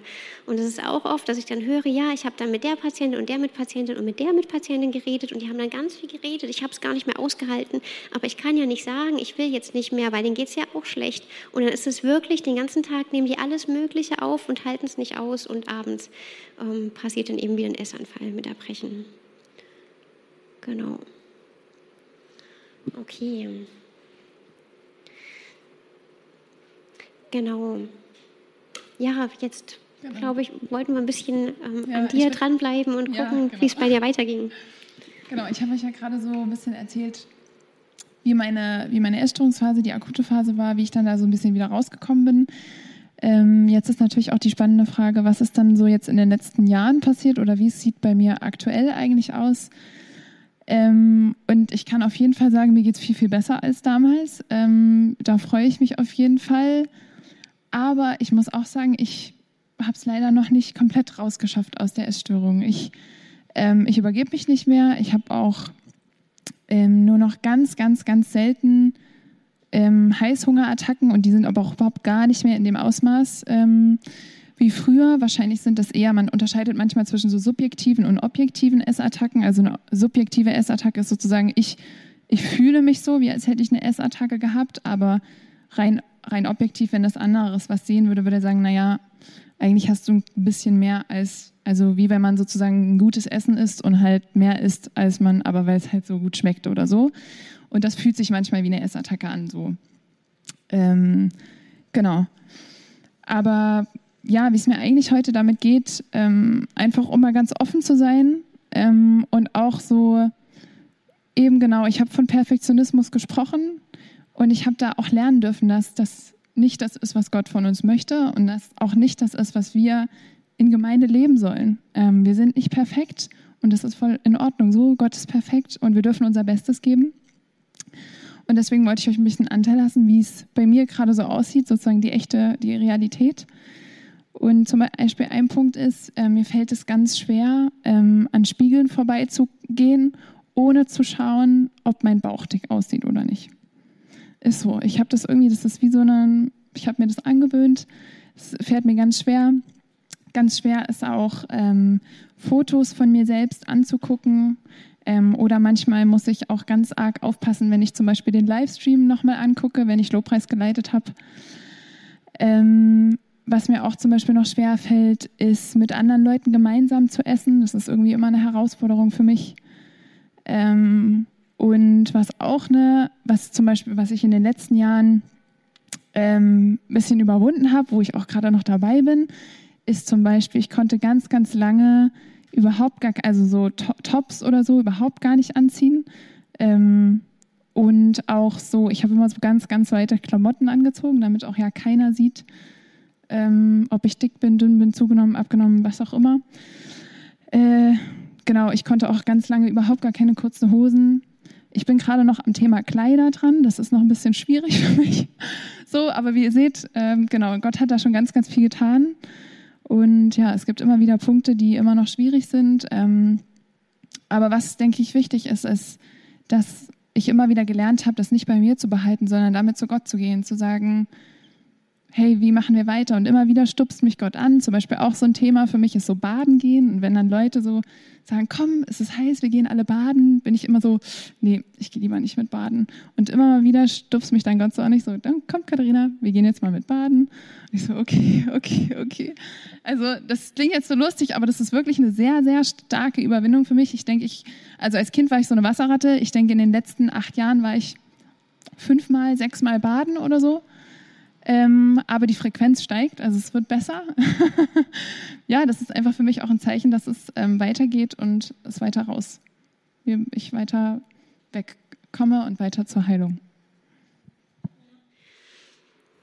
Also du hast ja gesagt, dass einiges schon gut geworden ist und besser geworden ist. Was hat dir denn geholfen, um so ins gesündere Essen auch wieder reinzukommen?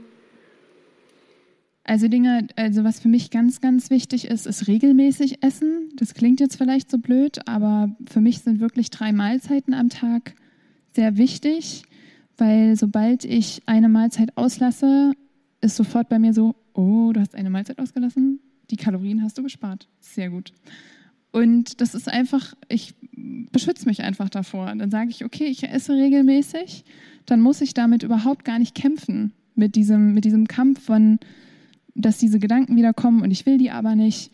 Also das hilft mir ungemein. Ähm, ich bin dabei noch, das dran zu lernen, aber das habe ich schon ganz viel gelernt in den letzten Jahren. Wie fühlt sich eigentlich Hunger an und wie fühlt es sich auch an, wenn man satt ist? Das ähm, klingt so normal, dass man das irgendwie weiß, aber ich, ich wusste das nicht mehr und weiß das auch manchmal noch nicht. Und das hilft auch wirklich, also so auf sich hören und, und zu gucken, okay, habe ich gerade Hunger, ähm, bin ich satt und dann, ja genau, dann auch adäquat darauf zu reagieren.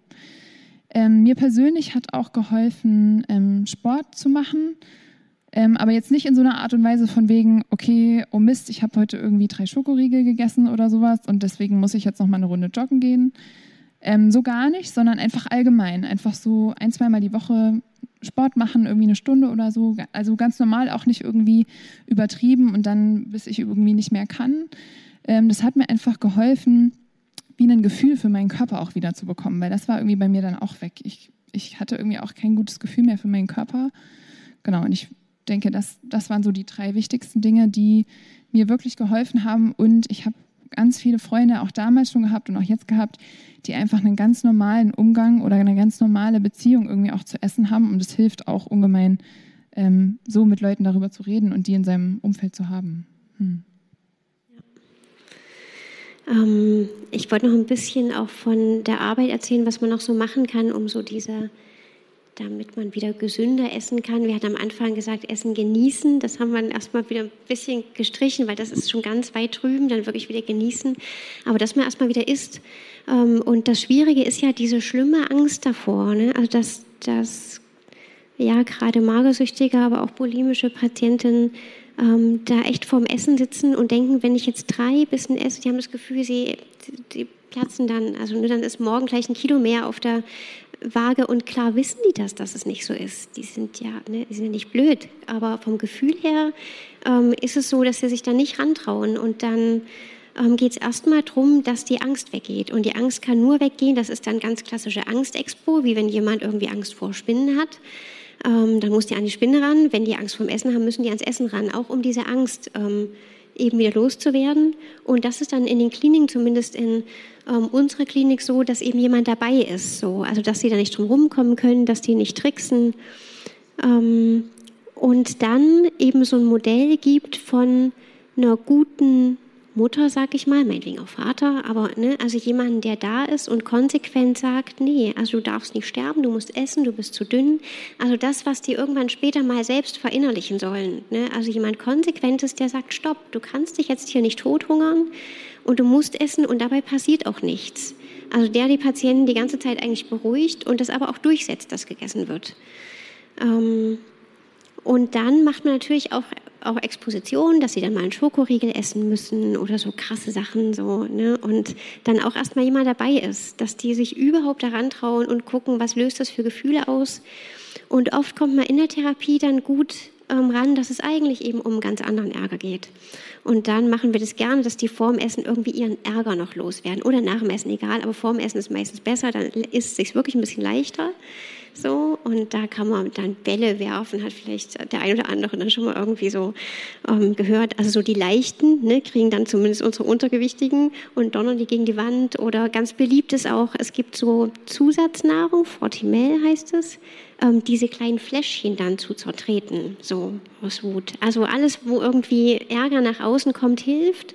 Ähm, und dann merken die auch, dass es da einen Zusammenhang gibt. Also wenn man das macht, den Ärger vor dem Essen rauslassen, dann essen, dann merken die schon, es war ein bisschen leichter und dann kriegt man das in der Therapie ein bisschen besser zusammen.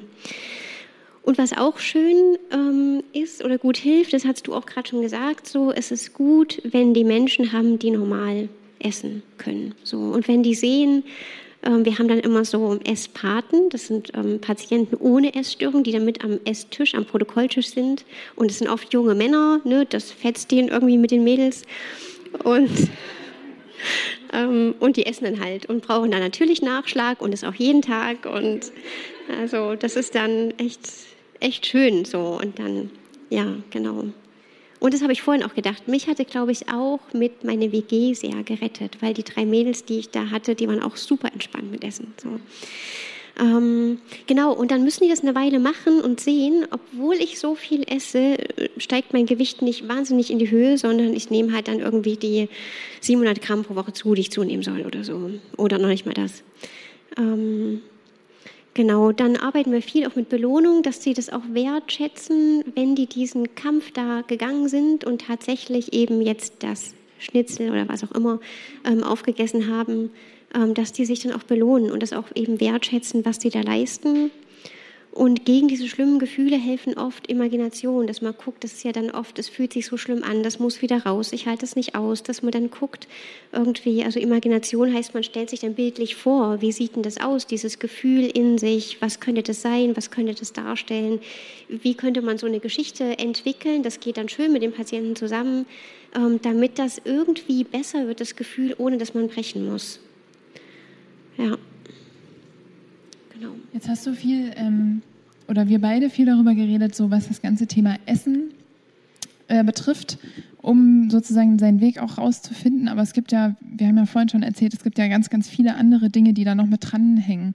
Vielleicht kannst du noch mal aus der Therapie erzählen, was denn noch so außer eben diesem Essen ähm, wieder lernen und wieder genießen ähm, auch noch wichtig ist, um aus einer Essstörung rauszukommen. Also eine Sache, die ich auch immer mal schon erwähnt hatte, ist so dieses, was steckt eigentlich dahinter? Also um welche Not geht es eigentlich? Was müssten die Patientinnen mit den Eltern zum Beispiel reden? Was müsste man auf den Tisch? Ähm, dass man da drankommt in der Therapie. So und dann guckt zum Beispiel eben Gefühle, die da irgendwie nicht, nicht ausgedrückt werden können, wie geht das? Wie macht man das überhaupt? Das ist dann so soziales Kompetenztraining oder irgendwie solche Sachen. Also wie werde ich Gefühle eben auch los und noch besser, nicht nur loswerden, ähm, sondern wie bringe ich die in die Beziehung? Wie kann ich jemand sagen, es ärgert mich jetzt echt so, dass das gemacht hast oder wie auch immer. Ne? Also klingt für uns vielleicht relativ ähm, ähm, leicht, aber ist es eben für die oft nicht, weil die dann gleich denken, der andere ist weg oder ich verletze den oder ich will nicht belasten, ich will mich nicht zumuten. Also um sowas geht es dann viel. Und was man am Anfang von der Therapie macht, also gerade bei, bei Magersucht, aber eigentlich auch bei bei beiden Essstörungen ist es ja oft so, dass die sehr ambivalent sind, ob die jetzt da raus wollen, ob die sich aufs Zunehmen einlassen und da kann man schön gucken, ob das, was sie am Anfang dachten, was ihnen die Essstörung bringt, so, ähm, ob die Essstörung das wirklich gehalten hat, was sie versprochen hat.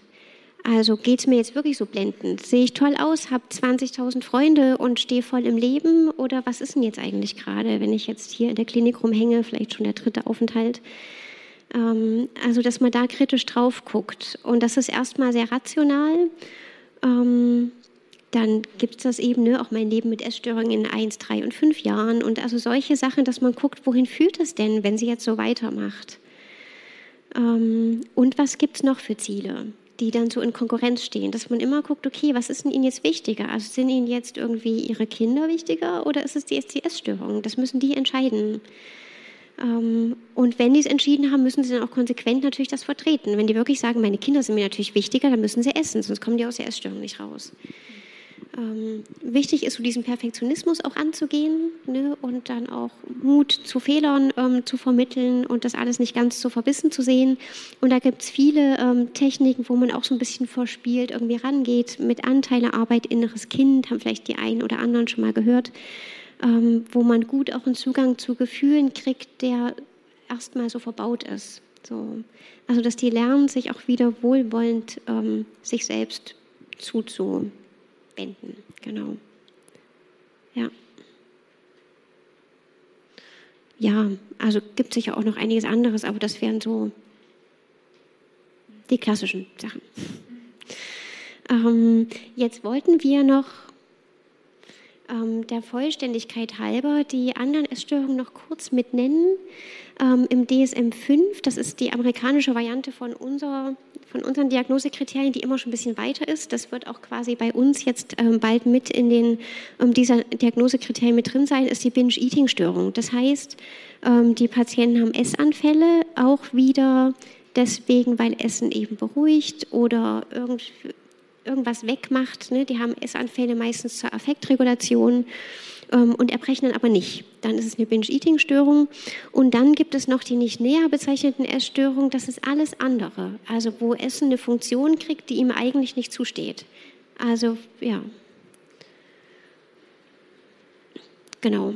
Also oft geht es darum, Gefühle zu regulieren. Kennt wahrscheinlich jeder, man ist unruhig und denkt, oh, wenn ich jetzt eine Tüte Gummibärchen hätte, würde es mir besser gehen. Ne? Das ist ja, darf ja erstmal so sein. Aber wenn es überhand nimmt, ähm, dann wird es eben schwierig, weil es dann oft zu Übergewicht auch führt, weil die eben nicht gegenregulieren. und dann auch viele Folgen hat, wieder mit einem schlechteren Selbstwert einhergeht. Man mag sich dann nicht mehr so im eigenen Körper. Ähm, und ja, das ist dann alles schwer auszuhalten. Und worauf ich nur noch mal ähm, hinweisen wollte, ist, ähm, es gibt ja viel, auch so Mobbing, gerade auch bei, bei Übergewicht und dass man dann so schnell irgendwie denkt, na ja, der hat sich nicht im Griff. Ähm, ich wollte noch mal sagen, man weiß überhaupt nicht, was dahinter steckt und das ist mir echt wichtig, dass man aus dem Beurteilen und Verurteilen rauskommt und den Menschen erstmal so nimmt, wie er ist, so, weil wir stecken nicht in der Haut vom anderen und oft ist es wirklich eine psychische Erkrankung, die dann eben gerade also richtig schweres Übergewicht, also Adipositas, dann so wirklich in ganz hohen ähm, Regionen, sag ich mal, da denke ich, das ist immer, also selten sind es körperliche Erkrankungen, was natürlich auch noch sein kann, irgendwelche Stoffwechselerkrankungen, ähm, aber oft ist es wirklich eine Essstörung. Und von daher wollte ich da nochmal sehr dafür werben, echt zu überlegen, was man sagt ähm, und da wirklich ähm, freundlich miteinander umzugehen. So, wir sind jetzt bei unseren letzten zwei Punkten angelangt. Ich weiß, es ist ganz schön lang und es ist auch ganz schön heiß. ähm, aber noch ein wichtiger Punkt war, wir haben uns auch überlegt, was kann man jetzt so äh, mitgeben für, für Angehörige, Freunde. Ich weiß nicht, ob ihr vielleicht jemanden kennt, ob ihr selbst betroffen seid, was kann helfen. Ich habe diesbezüglich in der Vorbereitung mal ähm, eine meiner aller, allerbesten Freundinnen angerufen. Ähm, die ich auch schon damals, die damals mit mir befreundet war, wir sind jetzt noch sehr, sehr gut befreundet und habe sie gefragt, wie das denn für sie war oder was war denn für dich das Schwerste. Und was sie gesagt hat, was für sie so schwer war, ist, sie wollte fürsorglich für mich sein, sie wollte für mich da sein. Ähm, aber ich habe ich hab das nicht angenommen. Sie wollte mir helfen, aber ich habe ihre Hilfe nicht angenommen. Zum Beispiel hat sie gesagt, naja, ich wollte dich immer ablenken nach dem Essen, dass du dann dich nicht übergeben gehst, aber du hast es halt dann trotzdem gemacht oder trotzdem den Weg gefunden und ich kann mich da auch dran erinnern. Und ich wusste auch, okay, wenn ich jetzt in eine Situation komme, danach kann ich wahrscheinlich nicht brechen, dann, brechen, dann habe ich einfach nichts gegessen oder nur ganz, ganz wenig gegessen. So. Also ich muss auch sagen, so wenn ich jetzt darauf schaue, sie hatte auch so nicht, nicht, nicht richtig eine Chance. Ähm, trotzdem, ähm, was sie auch sehr gut gemacht hat und was ich euch auch mitgeben würde, ist es wichtig, dass man offen auf die Leute zugeht. Ähm, ich denke, was keine so gute Idee ist, ist auf jemanden zuzugehen und zu sagen, du bist zu dünn, hast du eine Essstörung? Ähm, sondern man kann Dinge fragen wie, naja, wie zufrieden bist du denn gerade so mit deinem, mit deinem Körper zum Beispiel? Oder, hey, ich habe wahrgenommen, dass du in letzter Zeit sehr unzufrieden oder dass du traurig wirkst oder dass es so, so wirkt, wie als würde das Thema Essen bei dir gerade eine große Rolle spielen. Ist das so oder warum ist das so? Was auch wichtig ist, ist, dass man offen anspricht, dass man sich Sorgen macht. Ähm, Gerade auch wenn Essstörung so ein Ding ist von irgendwie, man fühlt sich alleine oder man, man möchte gesehen, man möchte irgendwie gesehen werden oder man fragt sich, hey, mir geht's doch so schlecht, sieht das denn keiner? Und es ist in Ordnung, ähm, zu, einfach zu, offen zu kommentieren, hey, ich mache mir Sorgen um dich, wie geht's dir denn? Wichtig ist auch zu fragen, nicht nur immer zu fragen, wie geht's dir denn mit deinem Essen, wie geht's dir denn mit deinem Gewicht, sondern was du auch schon gesagt hast, so die, die Person an sich sehen. Ähm, ich hatte ganz, ganz viele andere Interessen in der Zeit auch außer dem Essen. Ich habe ganz, ganz, ganz viele Dinge gemacht. Ich habe Musik gemacht, ich war in Gemeinde, ich war in der Schule, ich habe ganz, es war WM damals auch gerade. Und ähm, ja, einfach ganz, ganz einfach nicht nur sich da so drauf versteifen, auch wenn es natürlich manchmal schwer fällt. Und ich denke, was aber auch wichtig ist, ist Grenzen zu setzen für sich persönlich. Ähm, wenn man zum Beispiel merkt, ich habe damit auch gerade Probleme, einfach mit meinem Selbstwert oder mit dem ganzen Thema Essen oder das wird mir, wird mir einfach zu viel, ähm, darf man auch Grenzen setzen als Freundin, wenn man oder auch als Familienangehöriger oder Bekannter. Man ist nicht der Therapeut und das ist auch nicht die Aufgabe in dem Moment.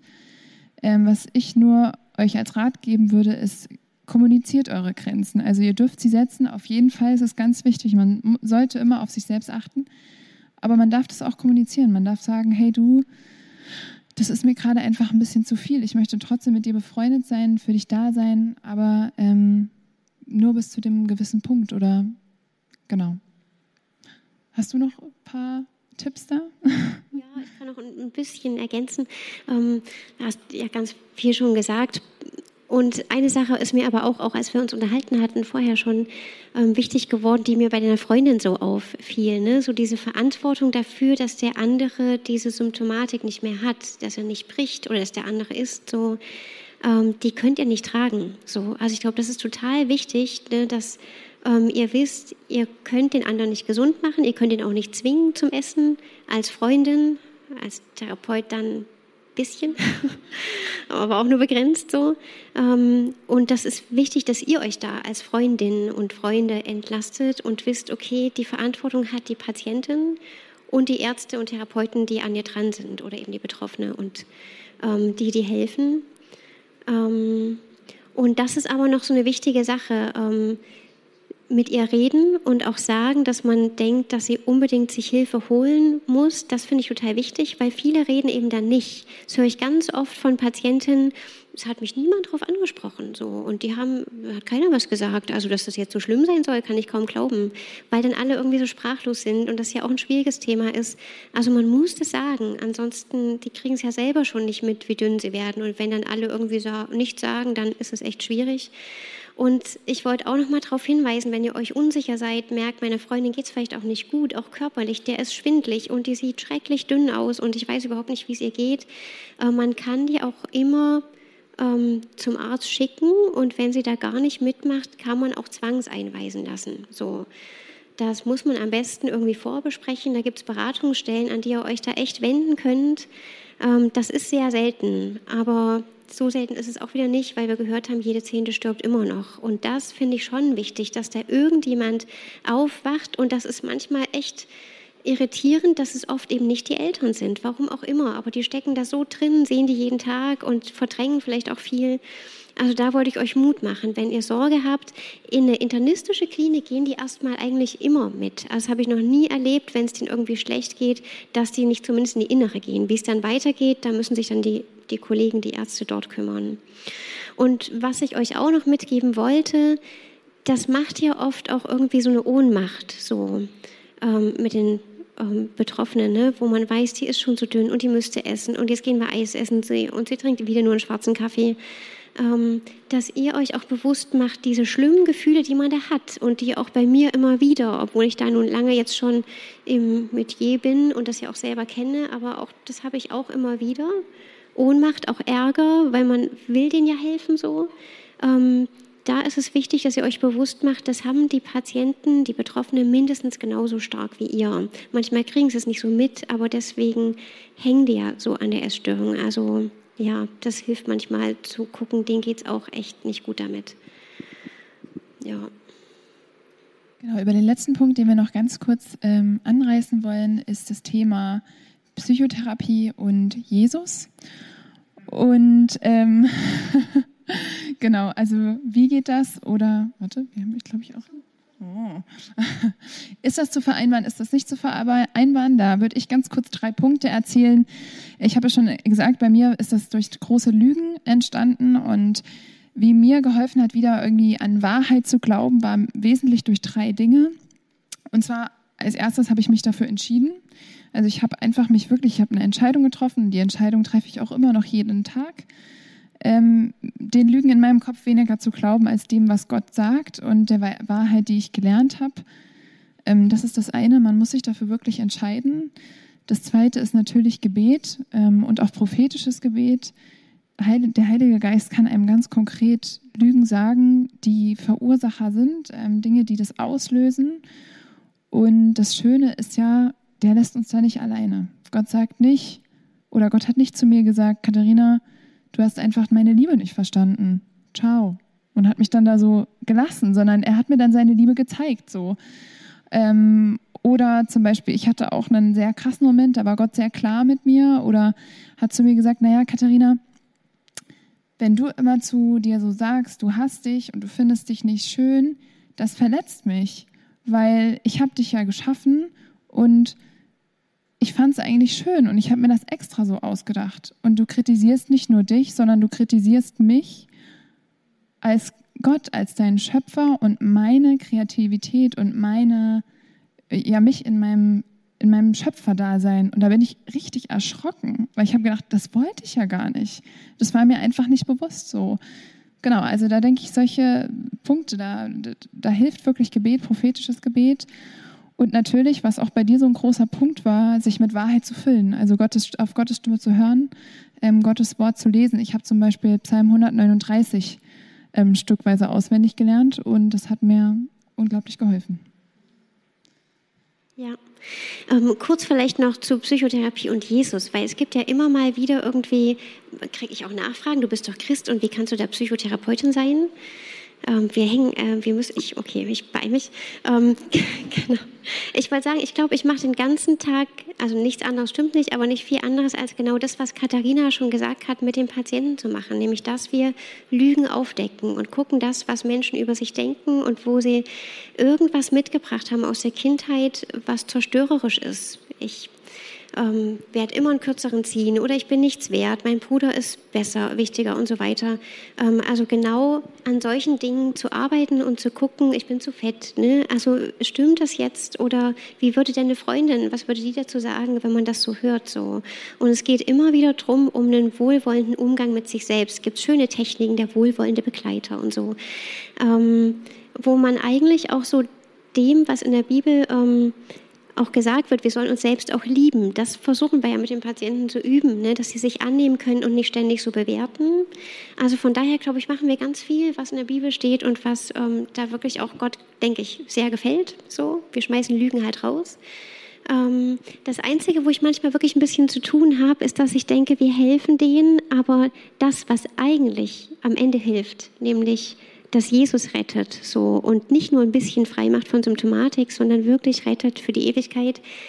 Das sagen wir denen halt nur, wenn sie genau danach fragen. So, also das kann ich jetzt nicht jedem erzählen, so manchen, aber ähm, das ist so das Einzige, wo ich denke, das ist ein bisschen schade und da bringt Seelsorge und Gemeinde natürlich viel mehr so. Aber erstmal helfen wir und machen uns auf, mit den Menschen sich besser annehmen zu können und einen Blick wieder frei zu kriegen, vielleicht dann auch für Gemeinde und für Jesus. Ja, Punkt.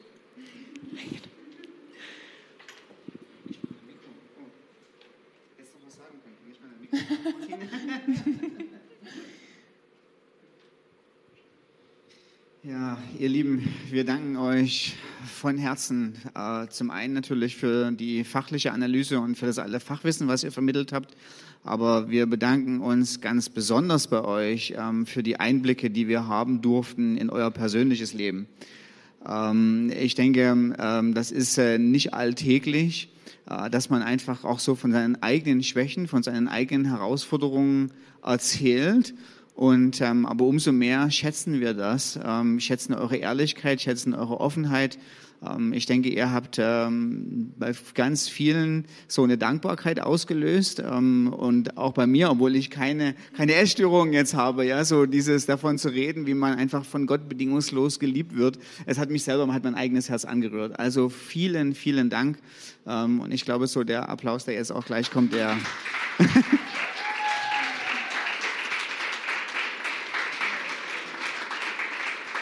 der zeigt der, der zeigt wirklich, wie sehr wir das schätzen, ähm, dass wir so den Einblick in, in, euer, in euer Leben haben durften. Vielen Dank. Wir haben ähm, zwei, drei äh, kleine Fragen gekriegt, obwohl es schon ein bisschen spät ist. Vielleicht können wir uns dann einfach so bei, den, bei der Beantwortung der Frage auf äh, das Wesentliche sehr konzentrieren. Muss ich mal Frage 1 finden hier. Wo warst du denn in meinen, auf meinem vielen Zettel? Okay, äh, die erste Frage geht an dich, Julia. Und da, ähm, hier fragt jemand, Du arbeitest aktuell als Fachärztin für psychosomatische Störungen.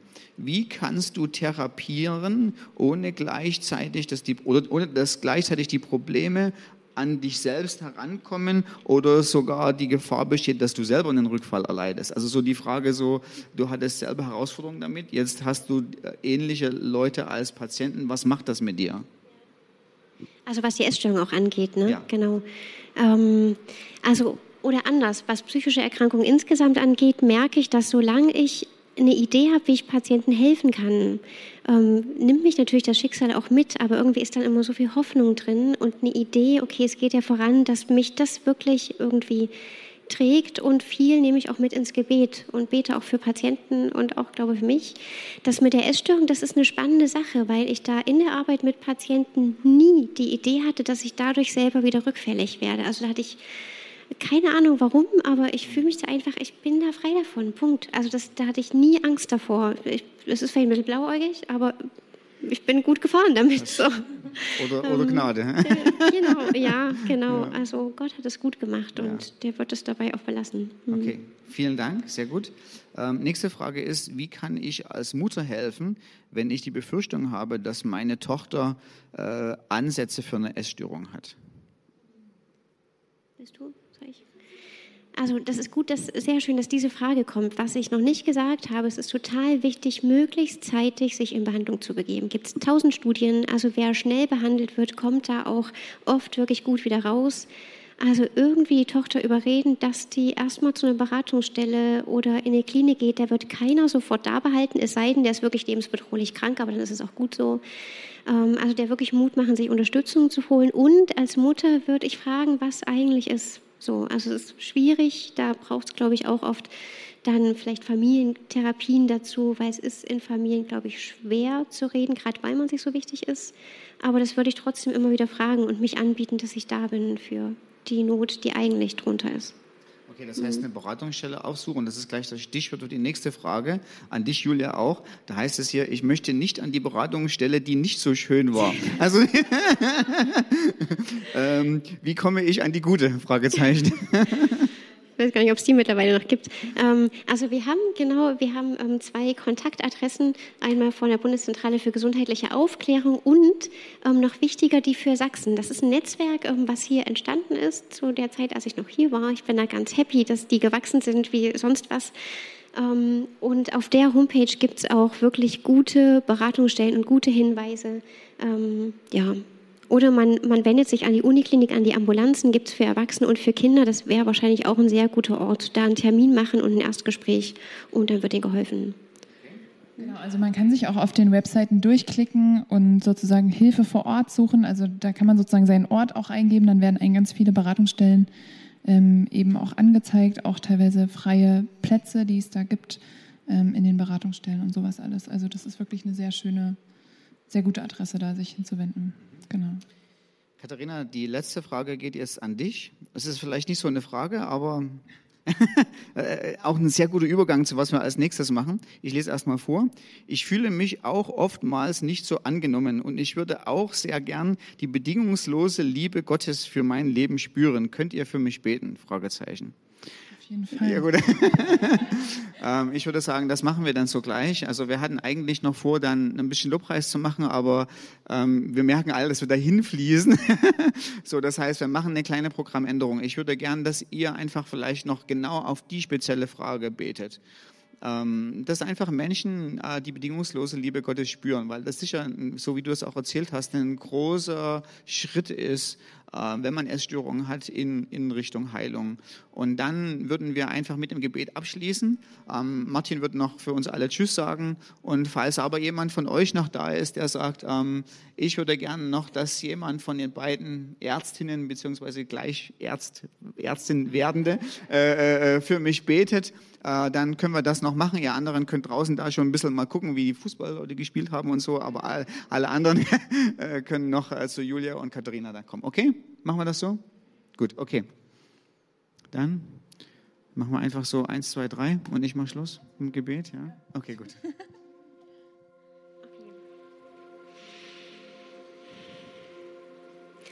Vater, ich danke dir für den Abend und ich danke dir für die Hoffnung, die wir in dir haben. Und ich danke dir, dass du gut bist und gut bleibst, ganz egal, was gerade in unserem Leben ist, wie wir uns fühlen, was schon gut läuft und was noch nicht so gut läuft. Ich danke dir, Herr, dass du derselbe bist, gestern und heute und für immer. Und dass wir wissen, dass du uns liebst, Herr. Und ähm, ich bete, Vater, weil du weißt ganz genau, wie es uns geht, nämlich, dass wir das im Kopf verstehen können, aber dass es manchmal so schwer ist, das zu fühlen. Und ich bete, dass du jetzt in diesem Moment hier und auch am Livestream jeden Einzelnen wirklich anrührst, Herr, und, und ihn wirklich mit deinem Heiligen Geist und mit deiner Liebe durch, durchströmst und ihn auch fühlen lässt, Herr, dass er dein geliebtes Kind ist, ganz egal was ist. Ähm, jeder, der zu dir kommt, ist angenommen bei dir und ist dein geliebtes Kind, Herr, ganz egal, was rundherum ist. Und dafür preisen wir dich, Vater. Gott, ich danke dir, dass du uns kennst, dass du uns durch und durch kennst, dass dir kein Detail in unserem Leben entgangen ist, sondern dass du ganz genau weißt, wer wir sind, ähm, was wir durchgemacht haben und wo wir gerade stehen. Ich danke dir, dass du Interesse hast an uns, dass du uns kennenlernen möchtest, dass wir dir wirklich wichtig sind. Danke für deine Liebe, die einfach da ist. Ich danke dir, dass du ein Gott bist, der uns niemals alleine lässt. Ich danke dir, dass egal in welchen Situationen wir stecken, auch wenn sie irgendwie auswegslos oder dunkel für uns erscheinen mögen. Ich danke dir, dass du nicht am Türrahmen stehen bleibst, sondern dass du mit uns wirklich da reingehst, dass du dich neben uns setzt, dass du uns Trost spendest, dass du uns aufhilfst, wenn wir gefallen sind, dass du immer für uns da bist. Und so möchte ich dich einfach wirklich bitten, dass du uns das ganz neu bewusst machst, wie deine Liebe einfach wirklich immer uns aufhängt, immer uns hält, dass es deine Liebe ist, die es macht, dass wir jeden Morgen wieder neu aufwachen und atmen, dass es deine Liebe ist, die uns trägt, uns hält, uns rettet und befreit. Jesus, ich möchte dich wirklich bitten, dass wir das neu verstehen dürfen in unserem Verstand, in unserem Geist, aber auch in unserem Herzen, was es bedeutet, dass du für uns ans Kreuz gegangen bist, dass du für uns auf die Erde gekommen bist, dass du gestorben bist, dass du auferstanden bist und dass du deinen Heiligen Geist gesandt hast, nachdem du in den Himmel aufgestiegen bist. Gott, wir haben das so schon so oft gehört und schon so oft gelernt und ich danke dir, dass du heute uns das nochmal ganz neu bewusst machst, was das für uns bedeutet und wie das radikal unser Leben verändert und verändern kann. Danke für deine Liebe, die wirklich keine Grenzen kennt. Es gibt keine Liebe, die so ist wie deine Liebe.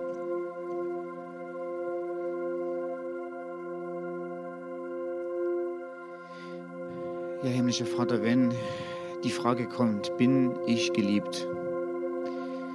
Dann bitten wir dich, dass du diesen Vers aus 1. Korinther 6, Vers 20 heute zu Menschen sprichst. Teuer erkauft. Teuer erkauft. Dass der allmächtige Gott selbst in Christus Jesus sein Leben gegeben hat für mich. Es gibt keinen höheren Preis. Es gibt keine größere Liebe, als dass Gott selber sein Leben gegeben hat für uns und damit unser zukünftiges Wohlergehen garantiert hat und festgeschrieben hat durch sein treues Wort und das, was er am Kreuz durch seinen Tod und Auferstehung äh, erreicht hat. Das ist genug. Es reicht aus, um absolut sicher zu sein, dass wir von der wichtigsten Person des Universums total geliebt und angenommen sind.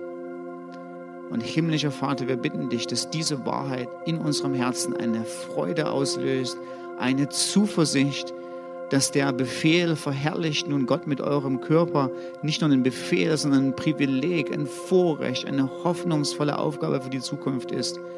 Schenk uns, dass unsere Herzen überfließen mit Hoffnung und einer ganz äh, intensiven Sicherheit und Ruhe und Geborgenheit in dir.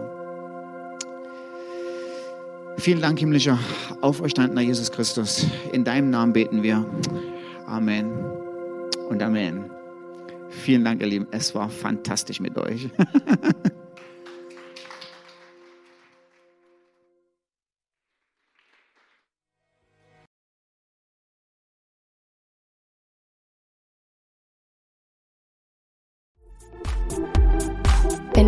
über Gott und die Jesusgemeinde wissen möchtest, findest du viele weitere Informationen auf www.jgdresden.de.